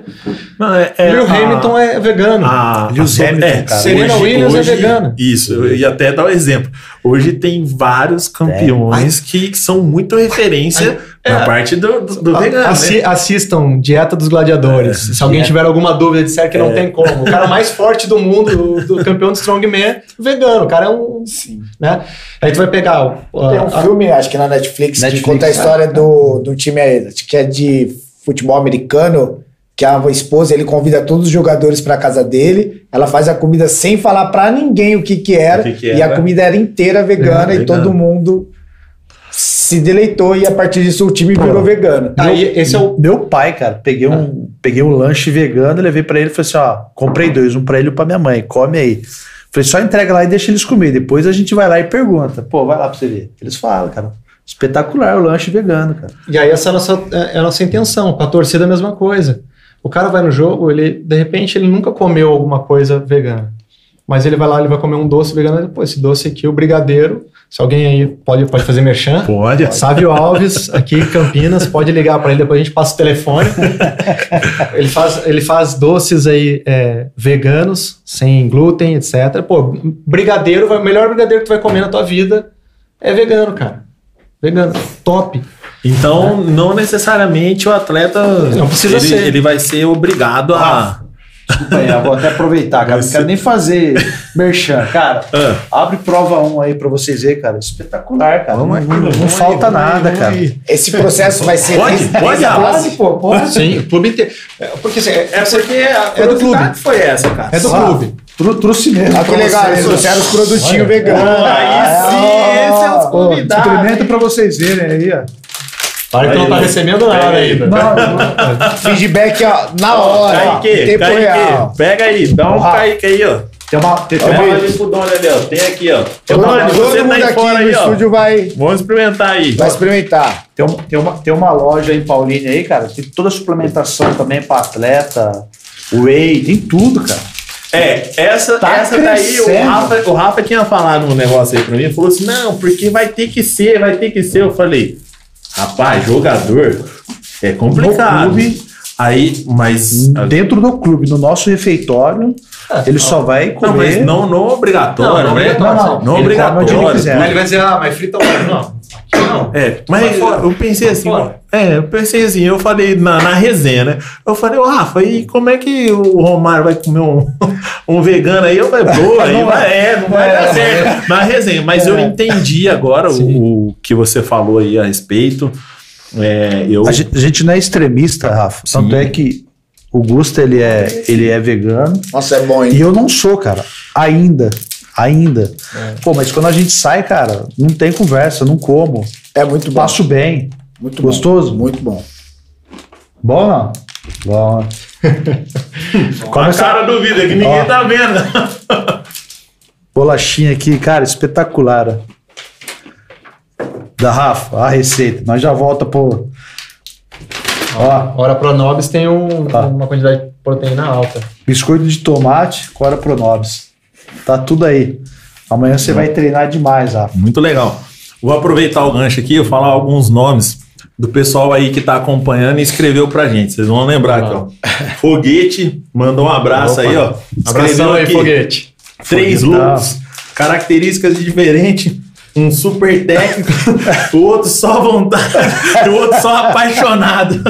Então, assim, o Foguetão mandou um, um abraço, o Cleiton tá acompanhando a gente aí também. Legal. O, o Luiz Xisto mandou um abraço aí para vocês. O Matheus Henrique falou só os feras. É o que tinha, é o que tinha. É, é ó, o, tinha. Murilo Bertolani. É, é tá vendo? Titiarito, a lenda. Conhecido como Titiarito. Mandou um abraço aí é pra, pra, vocês dois. O Kaique Nogueira também.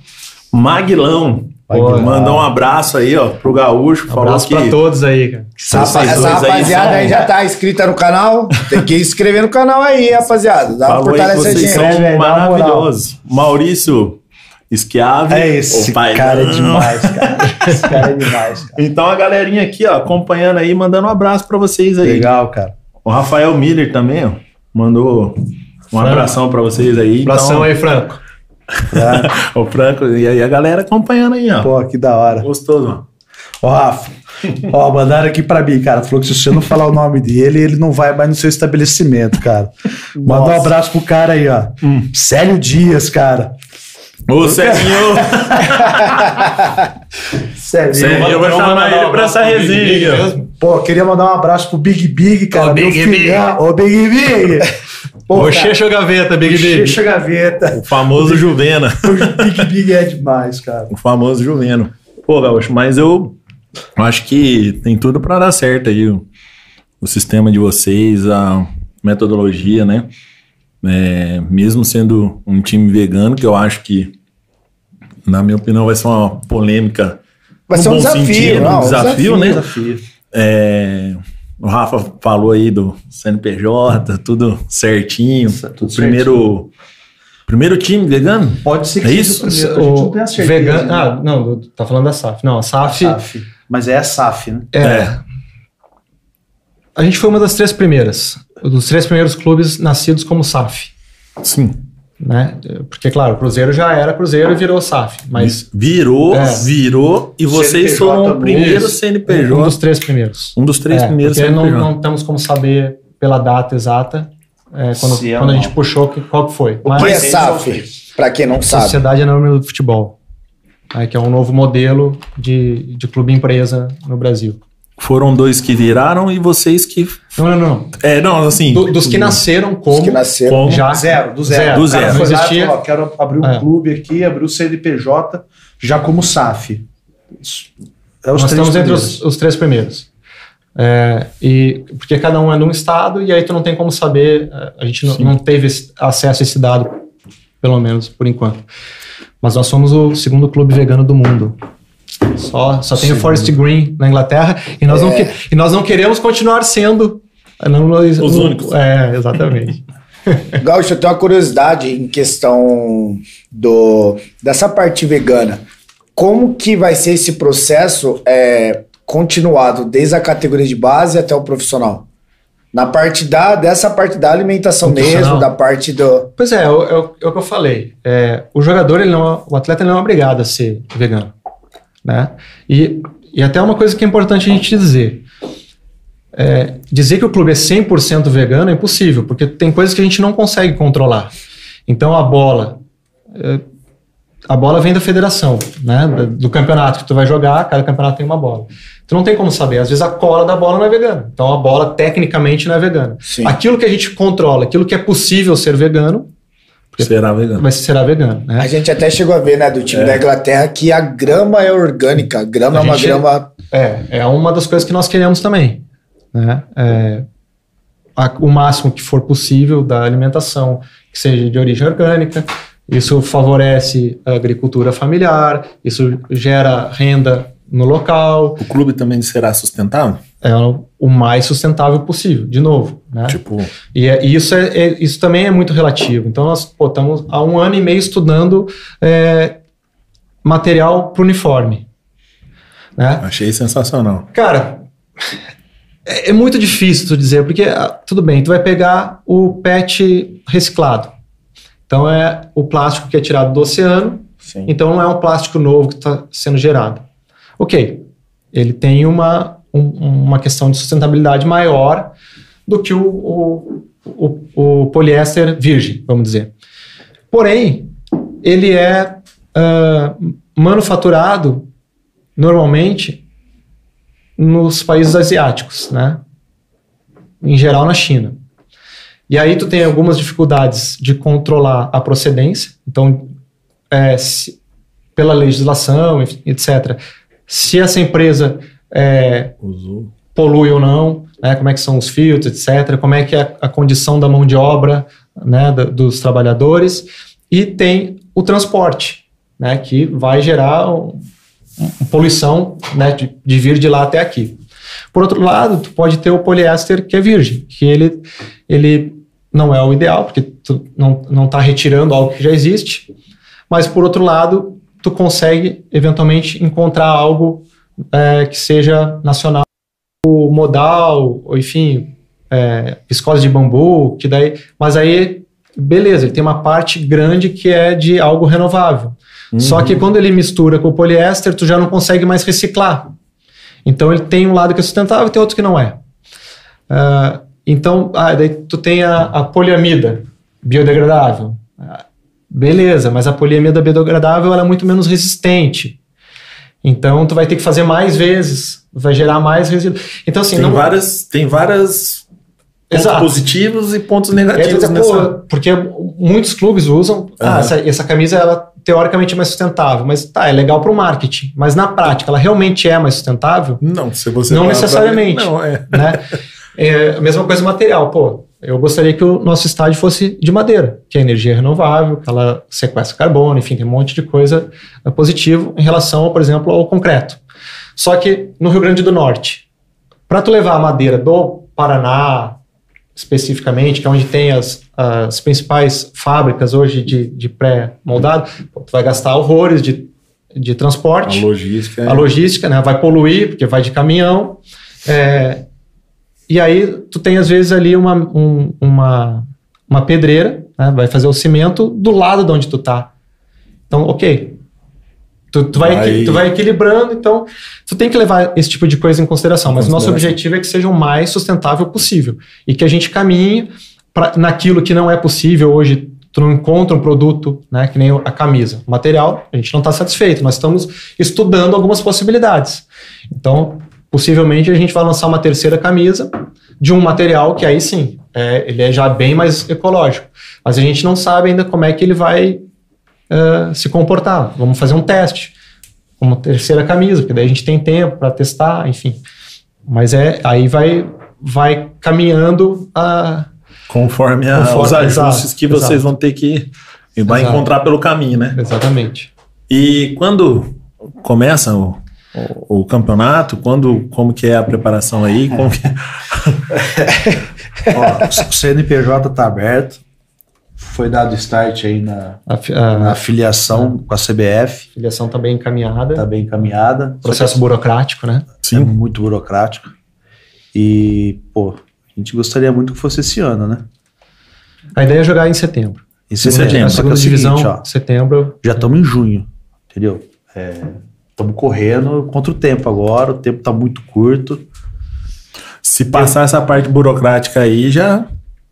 A ideia é, é possível é que, já assim, que... É, é, muito complexo o processo. Então, sim, assim, sim. não da parte Até burocrática. Chegar... Eu digo, tu tem a parte de logística, né?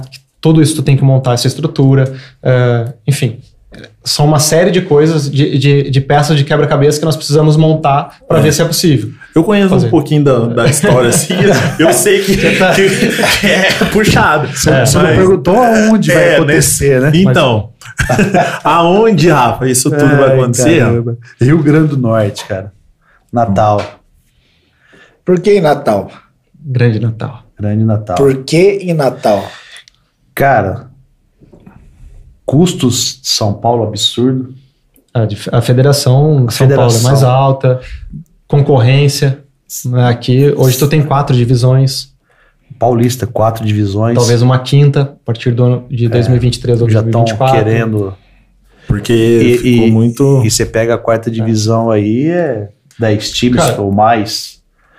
Não, nos últimos dois anos, acho que tiveram 10 times novos filiados, cara. E, e, times assim que tu já vê que, que já tem uma estrutura legal. Então assim, estrutura financeira bem é, bacana, sabe? Então, um aporte muito grande, porque é uma vitrine enorme. E aí tu tem questões de, de calendário, tu tem questões de uh, pô, eu te cortei, né? Não, pô, continua aí. Tu é o porta-voz. Cara, é, lá, lá do Rio Grande do Norte é bem mais curto o caminho, né? É mais curto. A gente, a, a, o nosso objetivo é, desde o início, era gerar o máximo de impacto possível. Né? É, então, qual que é a passagem? Bah. Matheus. Mateus. é, vai, vai falar? Bah, pode falar. Fala, fala, não, fala, fala tudo, não, fala tudo, não, vou falar, eu vou falar outra coisa.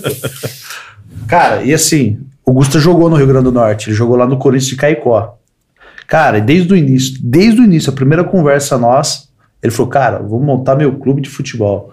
Aí eu falei assim, cara, quiser mais um louco, tô aqui, vambora. Ele falou assim, cara, eu penso muito no Rio Grande do Norte. Porra, puxei lá 3 mil quilômetros. Vivi debaixo da asa da minha mãe até os 41 anos. E, é pô, show, Eu tô hein? até hoje, cara. Pô. É show. Aí eu falei, não, Gustavo, vamos, vamos. E a gente começou a ver pela. Pô, mas São Paulo não dá, cara. Não dá. Não dá. Por Ficou, toda essa questão. inviável. E aí, cara, ele é apaixonado por lá, cara, por Natal, jogou lá um ano. Ah, eu morei lá, lá é lá. muito lindo, velho. É. Cara, é absurdo. Eu fiquei, a gente foi para lá, fiquei 12 dias lá. Eu só liguei pra, liguei pra Vivian, sua linda. aí liguei pra e falei assim, cara, prepara a bala aí, já vem embora pra cá, cara, não quero nem voltar mais. É espetacular o lugar a, a, o jeito que as pessoas recebeu a gente lá, entendeu? Pô, ele tem muitos amigos lá. Então tem, ele tem essa ligação com o estado, entendeu? Do Rio Grande do Norte. E aí a gente foi estudar, na verdade. Ele estudou e falou, cara, dá uma olhada. São duas divisões. Caminho é mais curto. Segunda divisão, seis clubes. O último do ano passado foram seis clubes. Sim. Primeira divisão, oito clubes. O campeão da segunda divisão sobe para a primeira. A gente tem a possibilidade de jogar em setembro a segunda divisão e em janeiro jogar em a primeira. Em janeiro, então o nosso calendário... Um espaço muito curto. É, muito curto. Aqui ia entrar na quarta na divisão. Quarta divisão. viaja muito. As, é, tu tem uma série de, de questões. Por exemplo, Sim. a federação privada é fantástico. Lindo estádio, lindo, né? Existem estádios que foram utilizados na Copa do Mundo que a gente sabe que é, hoje... É, já, já... Né? Mas, pô, a arena tá show, show. E, pô, é um, um, um aluguel acessível. Daria para mandar o jogo na segunda divisão lá, entendeu? Uh, eu posso indicar, eu vou jogar na Arena das Dunas. Eu não preciso ter o estádio pronto imediatamente. Eu tenho tempo, por exemplo, para gerar receita e construir um estádio, ou adequar o estádio da cidade. E na segunda divisão, imagine você jogar lá na arena. Você sabe um detalhe ali da arena? Porque assim, você, você aluga a arena e você aluga para quantas pessoas você quer. Então ela é determinada em cima de qual? Modular. Nós vamos colocar 100 pessoas ali, vamos colocar mil pessoas. Então os caras modulam aquilo para você. Abrir um portão. E e ele te cobra o valor top. sobre aquilo. É. Legal. Muito e top. Se, e se eu quiser ir para uma cidade que tem um estádio para mil pessoas, cara, eu posso ir. E assim, é, às vezes acontece de tu estar tá numa cidade que tem 5 mil pessoas, tu vai ter um estádio para 4 mil. Não faz sentido. Tinha que ser adaptado, não é? Entendeu? Tem que ser todo um parente do jogador para derrotar o então, assim, Existe uma questão Sim. de custo. E, cara, eu não estou questionando, eu não estou criticando a, a, federação, porque, claro. O caminho é mais longo, realmente o caminho é mais a, longo. A federação aqui tem uma demanda enorme, eles podem fazer exigências maiores, enfim, e, e cada contexto tem. E a Federação Paulista é, é como é que se diz? referência no país, Sim. né? De, certamente não, tudo, é referência. É, Mas é... sim, tem algumas coisas que do ponto de vista uh, de negócios, para nós é muito mais viável tu ter um tempo para ir fazendo as coisas. Uh, o custo de vida é menor. Uh, para tudo facilita. Então, tu vai comprar um terreno, é menor. Até a própria taxa lá, né? Menor. Ah, isso, a taxa de filiação é menor. E tu, e tu assim, o último, o último ano que um time do Rio Grande do Norte disputou a Série A do Brasileiro foi 2007, América de Natal. Eu estava jogando no interior lá, naquele ano. Fazem 15 anos, cara. Faz muito tempo. Então, uh, é muito diferente de, de tu estar num local onde os clubes estão totalmente consolidados. Né? Lá existe uma... E naquele momento, o Rio Grande do Norte uh, talvez fosse o terceiro estado do Nordeste em termos de futebol. Né? Tu tinha Bahia, Pernambuco e Rio Grande do Norte. O Ceará, tu tinha o Ceará na Série B, Fortaleza estava na C. É, o Rio Grande do Norte tinha o, o, o, América na A, eu não lembro se a BC estava na B, na C e subiu para B, ou se já estava na B. E ainda tinha o, acho que o Baraunas ou o Potiguar jogando a C, que não, não tinha D na época. É, e, e aí no Ceará tu só tinha o, o, o Ceará, né, que estava na B, o, na Paraíba, tu tinha o Campinense, acho que, e o 13 estava na C. Sim. O Botafogo acho que nem estava na época. Uh, Alagoas C, CSA, CRB. Então, o Rio Grande do Norte estava num, num, outro patamar. E hoje o Rio Grande do Norte, a Paraíba passou, porque o Botafogo está na C, o Campinense está na C, o 13 caiu da C para D, mas subiu. O Ceará nem se uh, o estado do Ceará nem se fala, né? Hoje muito é, mais hoje consolidado. A Alagoas tá tem dois times consolidados na Série B, que já, recentemente o CSA estava na Série A. Então, assim, tu teve uma, o, o próprio Maranhão, Sampaio Correia, já competindo seriamente na, na Série B nos últimos anos.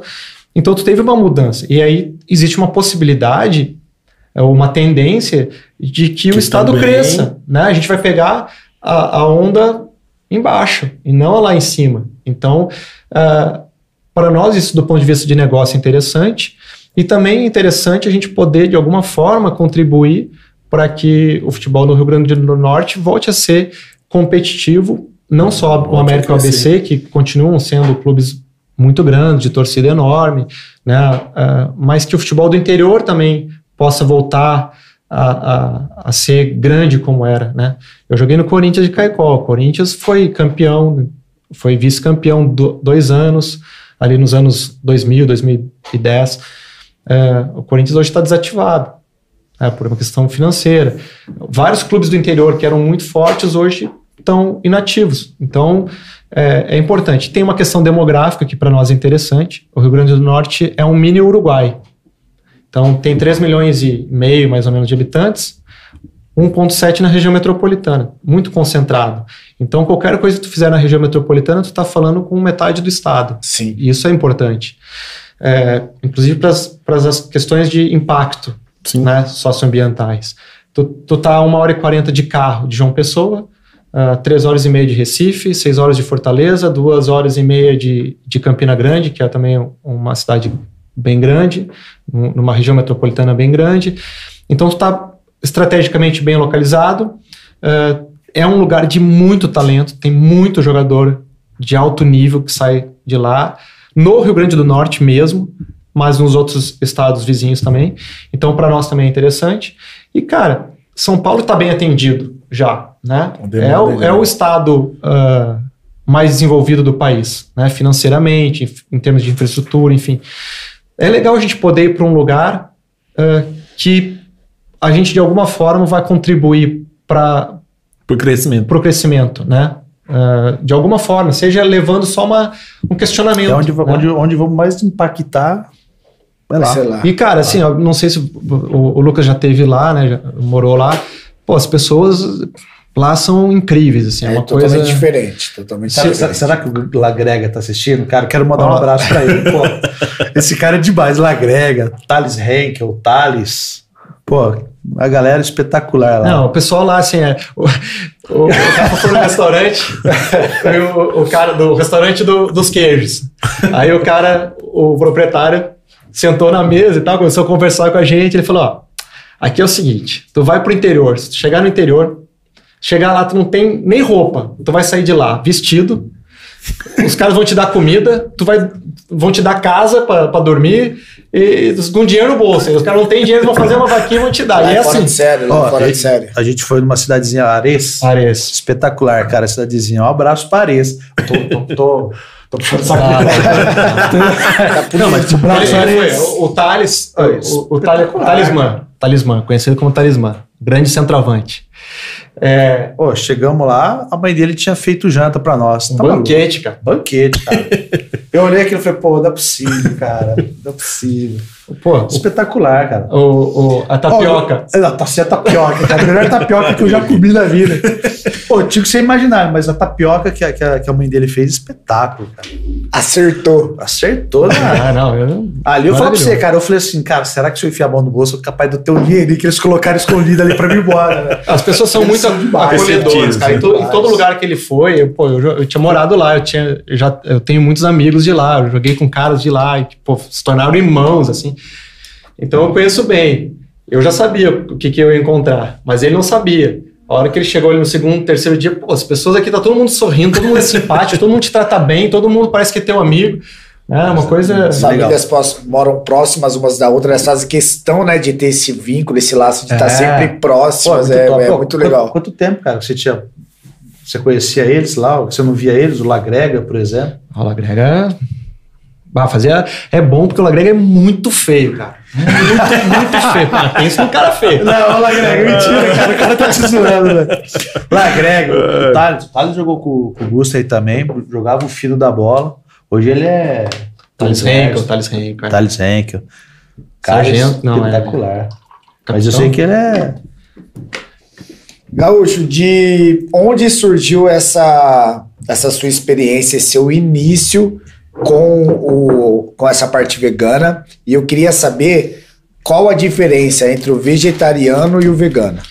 Tá, eu sou vegetariano, era vegetariano desde 2003, né? E há dois anos eu me tornei vegano. Uh, a minha irmã foi direto para vegana uh, há uns 5, 6 anos atrás.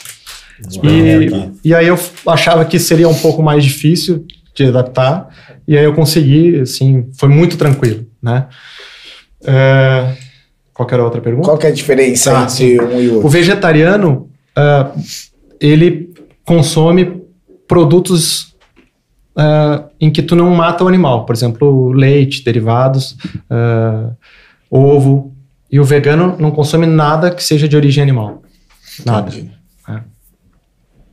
Legal, né? Isso daí é uma é coisa, top, é uma coisa nova, porque assim, não é, não é assim, não é uma coisa que você vê todo dia e você vê em qualquer lugar. É, é diferente, é diferente. O, o Gusto, quando chegou lá, lá em casa, lá, falou: ó, vai vir um amigo meu aí, mãe, ele é, ele é vegetariano. Ah, tá bom, beleza. Aí ela veio com a. Com a, a bacia de salada. Ela veio, com, não, ela veio, ela veio com a, com a tigelona lá de, de maionese. Aí o garoto daquela olhada assim, falou assim, pô, sou vegetariano, cara, não como. Aí eu falei, mãe, Falei pra você que ele era vegetariano, que ele não comia, ela tinha colocado frango. Aí ela, pô, mas nem frango? carne branca. Eles acham, então ainda tem é, essas de, pô, carne branca. Mas oh, as pessoas não mas nem peixe. Né? Pergunta clássica, mas tu não come nem peixe? Nem peixe? Nem frango? Pô, carne branca, né? É, porque associa é, só é, a carne, a carne vermelha. Estão né? confundindo com o dia santo. não, mas assim, o, o importante, do meu ponto de vista, se tu não se sente preparado para ser vegano ou tu não quer ser vegano, mas cara, se tu substituir o teu sabonete que é testado em animal por um que não é testado em animal, tu já está ajudando. Né? Se tu deixar de tomar leite, trocar o leite de origem animal, que não faz bem, por sinal, por um leite vegetal, pô, já já tá melhorando, entendeu? Então, se tu fizer pequenas trocas, se tu diminuir o teu consumo, se tu tirar um dia da semana que tu não consuma, isso já vai gerar um, uma mudança. Vai. Né? Que eu achei legal que você falou que, tipo assim, eu nem imaginava, nunca passou na minha cabeça isso, que tem um impacto até na questão da roupa. Tem. É, você estava falando do time, da, do, do, do material da, da camiseta e tal. Achei isso muito, muito interessante, porque daí você começa a, a escolher, não sei se essa é a palavra certa, desde a, tipo, desde a base, desde o. tipo, por exemplo, hoje, quando você vai comprar uma roupa, quando você vai, uhum. sei lá, fazer uma aquisição de algo novo, você procura ver toda essa procedência de onde sim. vem para poder fazer o uso daquilo. Cara, sim, sem dúvida. E tem algumas coisas que é difícil. Né? Por exemplo, a gente. Eu não, não vou contar isso aí, mas. existe, existe uma grande rede de fast food, por exemplo, que todo mundo acha que a batata frita não é batata, mas tem 18 ingredientes. Entre eles, aromatizante natural de carne e leite hidrolisado. Tem leite na batata frita, tem aroma de carne, que eu não sei como é que é feito o aroma de carne, se, enfim, mas ela não é vegana. Uma batata frita. Então, pô, se tu não tomar cuidado, tu vai consumir. Então é, é difícil, tu tem que ficar, às vezes, pesquisando, né? Cara, ficar muito ligado, né? Tem que ficar muito ligado. E assim, por isso que eu te disse, cara, nossa intenção é ser o mais vegano possível, porque ah, o cara vai dizer, ah, mas ele tava comendo. É porque senão as pessoas vezes... vão associar que é 100% Rafa, vegano, e, daí, e, e, né? Mas aí é. deixa claro, entendeu? Ah. O clube é vegano, o Gusto é vegano. Aí os caras vão pegar lá e falar, pô, o Rafael Pum, tiramos o foto do Rafael no restaurante ah, comendo. Mas aqui, ó, lá pô, na churrascaria tá lá. Ó. É, cara, pô, que cara contraditório. É. Mas, é, mas é legal, sabe por quê? Porque as pessoas vão, vão ver isso. Vão associar, não? Bom, vão ver também. o Rafael vão... agora, em 2022, uh, eventualmente numa churrascaria. Mas em 2026 ou em 2028, vão ver ele sendo vegano. Ele vai, vai como, se, como se fosse na igreja, ele vai dar o testemunho dele dizendo que ele era um cara. Cara, eu sou gaúcho. Eu cresci comendo churrasco. Né? Para mim, qualquer evento que fosse de comemoração, de confraternização na família, desde criança, era churrasco. É, então, e eu gostava de verdade, de verdade. então, assim, se eu parei de comer, qualquer um consegue. Qualquer um. Eu garanto isso para vocês. Não, não vai ter ninguém que. Ele tá na categoria de base? tá no processo? tá no processo, tá no processo. Tudo é processo. Eu falei, eu falei. O próprio aluno de vocês, é, não é? Pô, sim, o cara sim. tem o processo. O cara chega ali, ele quer numa semana e já quer. Pá. Não, não tudo é processo. Mas eu, eu acho que assim, ó, a, a, o propósito do clube não é convencer as pessoas, não é ficar lá te incomodando, sim. entendeu? É só mostrar que existe uma possibilidade. E tu vai entender o que, que é possível. Se tu entender que o possível para ti hoje é trocar o doce porque tem um doce melhor, é trocar o shampoo, o sabonete, é deixar de consumir um dia, é eventualmente comer um hambúrguer uh, vegetal ao invés de um de carne, beleza. Se tu achar que, cara, pô, tô achando que é melhor isso aqui, tô me sentindo melhor fisicamente, ou, pô, meus valores, eu, eu, eu prestei atenção, não sabia que o processo era assim, de, de por exemplo, de teste em animal, e, pô, não vai fazer diferença para mim um sabonete que seja né? Ou um creme. Ou, enfim, tu, tu pode começar a criar um nível de consciência que tu opte em algum momento por ser, mas sem ficar forçando a barra. Né? Eu só quero, eu, né? Nós queremos uh, mostrar para as pessoas que existe a possibilidade. E pode ser que a pessoa ela é intolerante à lactose e ela fica tomando enzima. Pô, ela pode tomar, comer, consumir produtos que não levam leite e que mantêm o sabor. Pronto, legal. Ela não é vegana por por essência, mas ela. Mas ela saber já tá que impacto, existe, né? Saber né? que existe as possibilidades, Exato. né? A, a, filha eh, dele, a Yara, eu nunca falei nada para ela. Nunca. E ela se tornou vegana, né? E, e assim, eu conheço muitas pessoas que se influenciaram porque vieram perguntar. Não... O esporte influencia, né? Como nós falamos sobre é. pessoas de alto rendimento e tudo mais, e até foi um questionamento. Eu sou no esporte, eu vejo lá que, pô, como que o cara é vegano e tá na Fórmula 1? Como que o cara é vegano e faz? Pô, como que o cara não come carne? Então, assim, eu acho que também é uma boa. É um caminho de cada um, cara. É, é um caminho individual. Eu, eu comecei a fazer questionamentos quando eu tinha 18 anos, 17 anos, e demorei quase dois anos para tomar a decisão de, de virar vegetariano, me tornar vegetariano. Cada um tem o seu processo. Tem gente que não vai ter nunca esse processo, nunca vai ter esse caminho. Sim. Vai ter outras pessoas que. Então eu sempre evitei de ficar uh, tentando catequizar, né? Claro, se a pessoa me aborda, se a pessoa começa a me perguntar, ou se a pessoa começa a. É diferente. Aí, ok, eu vou falar. Mas se não, cara, eu, eu faço isso. Tu Sim. quer seguir, eu vou te ajudar. Tu não quer, paciência. Eu nunca é o, fiz. É o o respeito, né? Sim. Eu tenho, já falei para você, já tenho total admiração para quem para quem é, né? Para quem tem, tem essa prática, o hábito aí. Então, Pô, eu achei sensacional quando o Rafa falou do clube. Daí eu falei, caraca, eu falei assim. Não, ele, pera, não, pera, pera, não, pera, pera, pera, deixa eu pensar, pera aí, pera aí. Eu falei assim, não, é, desse jeito mesmo. assim, ó. Não, pera, pera, não, pera calma aí, como assim, vegano. Aí eu, eu assim, pensando, né, cara, veio um filme na categoria de base, pô, era Salsicha, carne. tem, algum, tem alguns times que é só salsicha. Carne moída. Carne moída. Carne moída. Carne panela. É. Salsicha. Salsicha. Daí eu falei assim, caraca, velho. Eu falei, como, como que você vai fazer isso, Rafa? Daí ele assim, ó. Ô, oh, não, não, não. Calma aí que eu vou colocar o gaúcho aí pra falar com é. você. Aí eu falei, ah, não, mas beleza. Porta-voz. É, porta-voz. Porta mas ficou bem, bem claro agora, assim, pelas curiosidades de, de como será, né? E é até legal o que o Rafa falou, é, se a gente entrar na parte de alto rendimento, né, que nem você citou nomes que são já consagrados, consolidados, você tem a experiência de ter passado pelas, pelas do, pelos dois processos, de ser um cara que come carne e tudo, e depois o processo, ainda como atleta, de virar vegetariano e posteriormente vegano. Em questão de rendimento, isso é o que muda para um atleta de alto rendimento? Cara, eu, passei a maior parte do tempo já sendo vegetariano, assim. Porque eu digo assim, ó, é, a gente, nós, que é, nós como posso, professores, eu... nós entendemos o processo inflamatório do nosso corpo. Pois é, a certo? carne, ela aumenta Quem tá em casa, leite. às vezes, não entende esse processo, às vezes nem conhece esse processo inflamatório. É, isso que eu quero que você explique pra gente, assim, qual que é essa diferença nesse, nessa questão do, do vegano? Tá é, tu vai sentir é, diferença na recuperação, que quem, quando tu não consome produtos de origem animal, a tua recuperação ela é mais rápida ou melhor do que de quem, justamente por, pela questão do processo inflamatório, né? Então, é, a carne, é, o leite, derivados, enfim, eles geram, né, ou eles potencializam processos inflamatórios, então estou retirando isso. Proteínas de fonte vegetal, elas também são mais fáceis de serem absorvidas, são mais leves.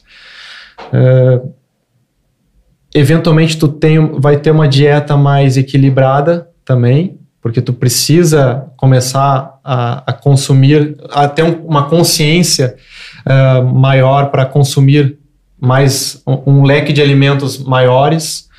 Uh, então, assim, como consequência, tu, tu tende a ter uma recuperação melhor, né? a ter menos lesões, eventualmente, a ter mais disposição. Uh, em, em, nível hormonal, também tu pode ter uma melhora em, no, na testosterona, uh, no GH, na parte de recuperação, enfim. Então, tu, tu, os estudos têm apontado uma tendência a tu ter uma melhora de desempenho e não uma piora. Legal. Tem, tem o futebol a, que é só. Nem, que nem a, a, série aí da Netflix, cara, Dieta de Gladiadores, espetacular, cara, como que os, cara, os caras fazem. A recuperação, a articulação do cara, como que Sim. muda quando ele deixa de comer o. Eu, o eu posso te falar assim, ó, por pessoal, né? Claro que hoje é, eu jogo futebol para brincar, né? Treinei pesado uma época, musculação, para experimentar muitas coisas em mim, treinamento, enfim. A minha recuperação, ela é muito melhor do que do que eu acho que quando era mais jovem, assim. Sim. Cara, eu, se eu jogar uma pelada hoje, correr bem, amanhã eu tô com pouquíssima dor muscular. Pouquíssima dor muscular. E aí que a idade já chegou. A idade já chegou. Botar inteiro travado. A idade já chegou. Nossa, meu Deus, quando joga bola na segunda-feira. Agora, você... agora eu não sei se eu fiquei muito inteligente jogando e eu tô correndo tá melhor. Obrigado. Tá, tá mais. Aí não. Mas, pô. Abraço, Murilo. Joãozinho. Nossa, Joãozinho. Joãozinho, o João tá aí, ó, nativo é. aí, tá assistindo você, esperando você mandar um abraço pra ele.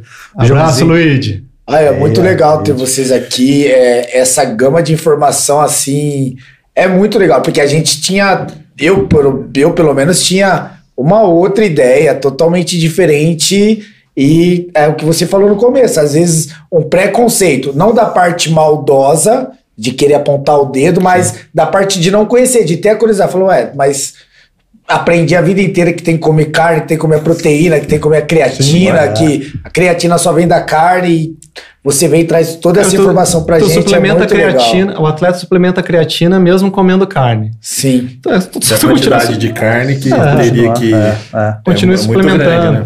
Grande, né? Se for o caso. Né?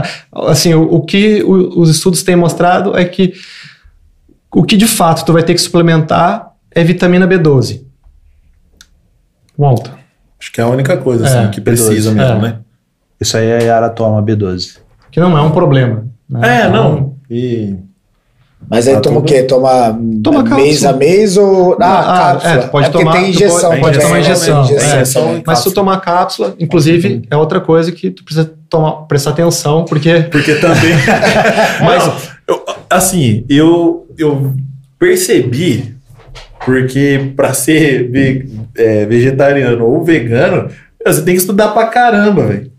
Não é? é você tem que aprender Gelatina vai, vai. pode, tem gelatina de origem vegetal, mas é.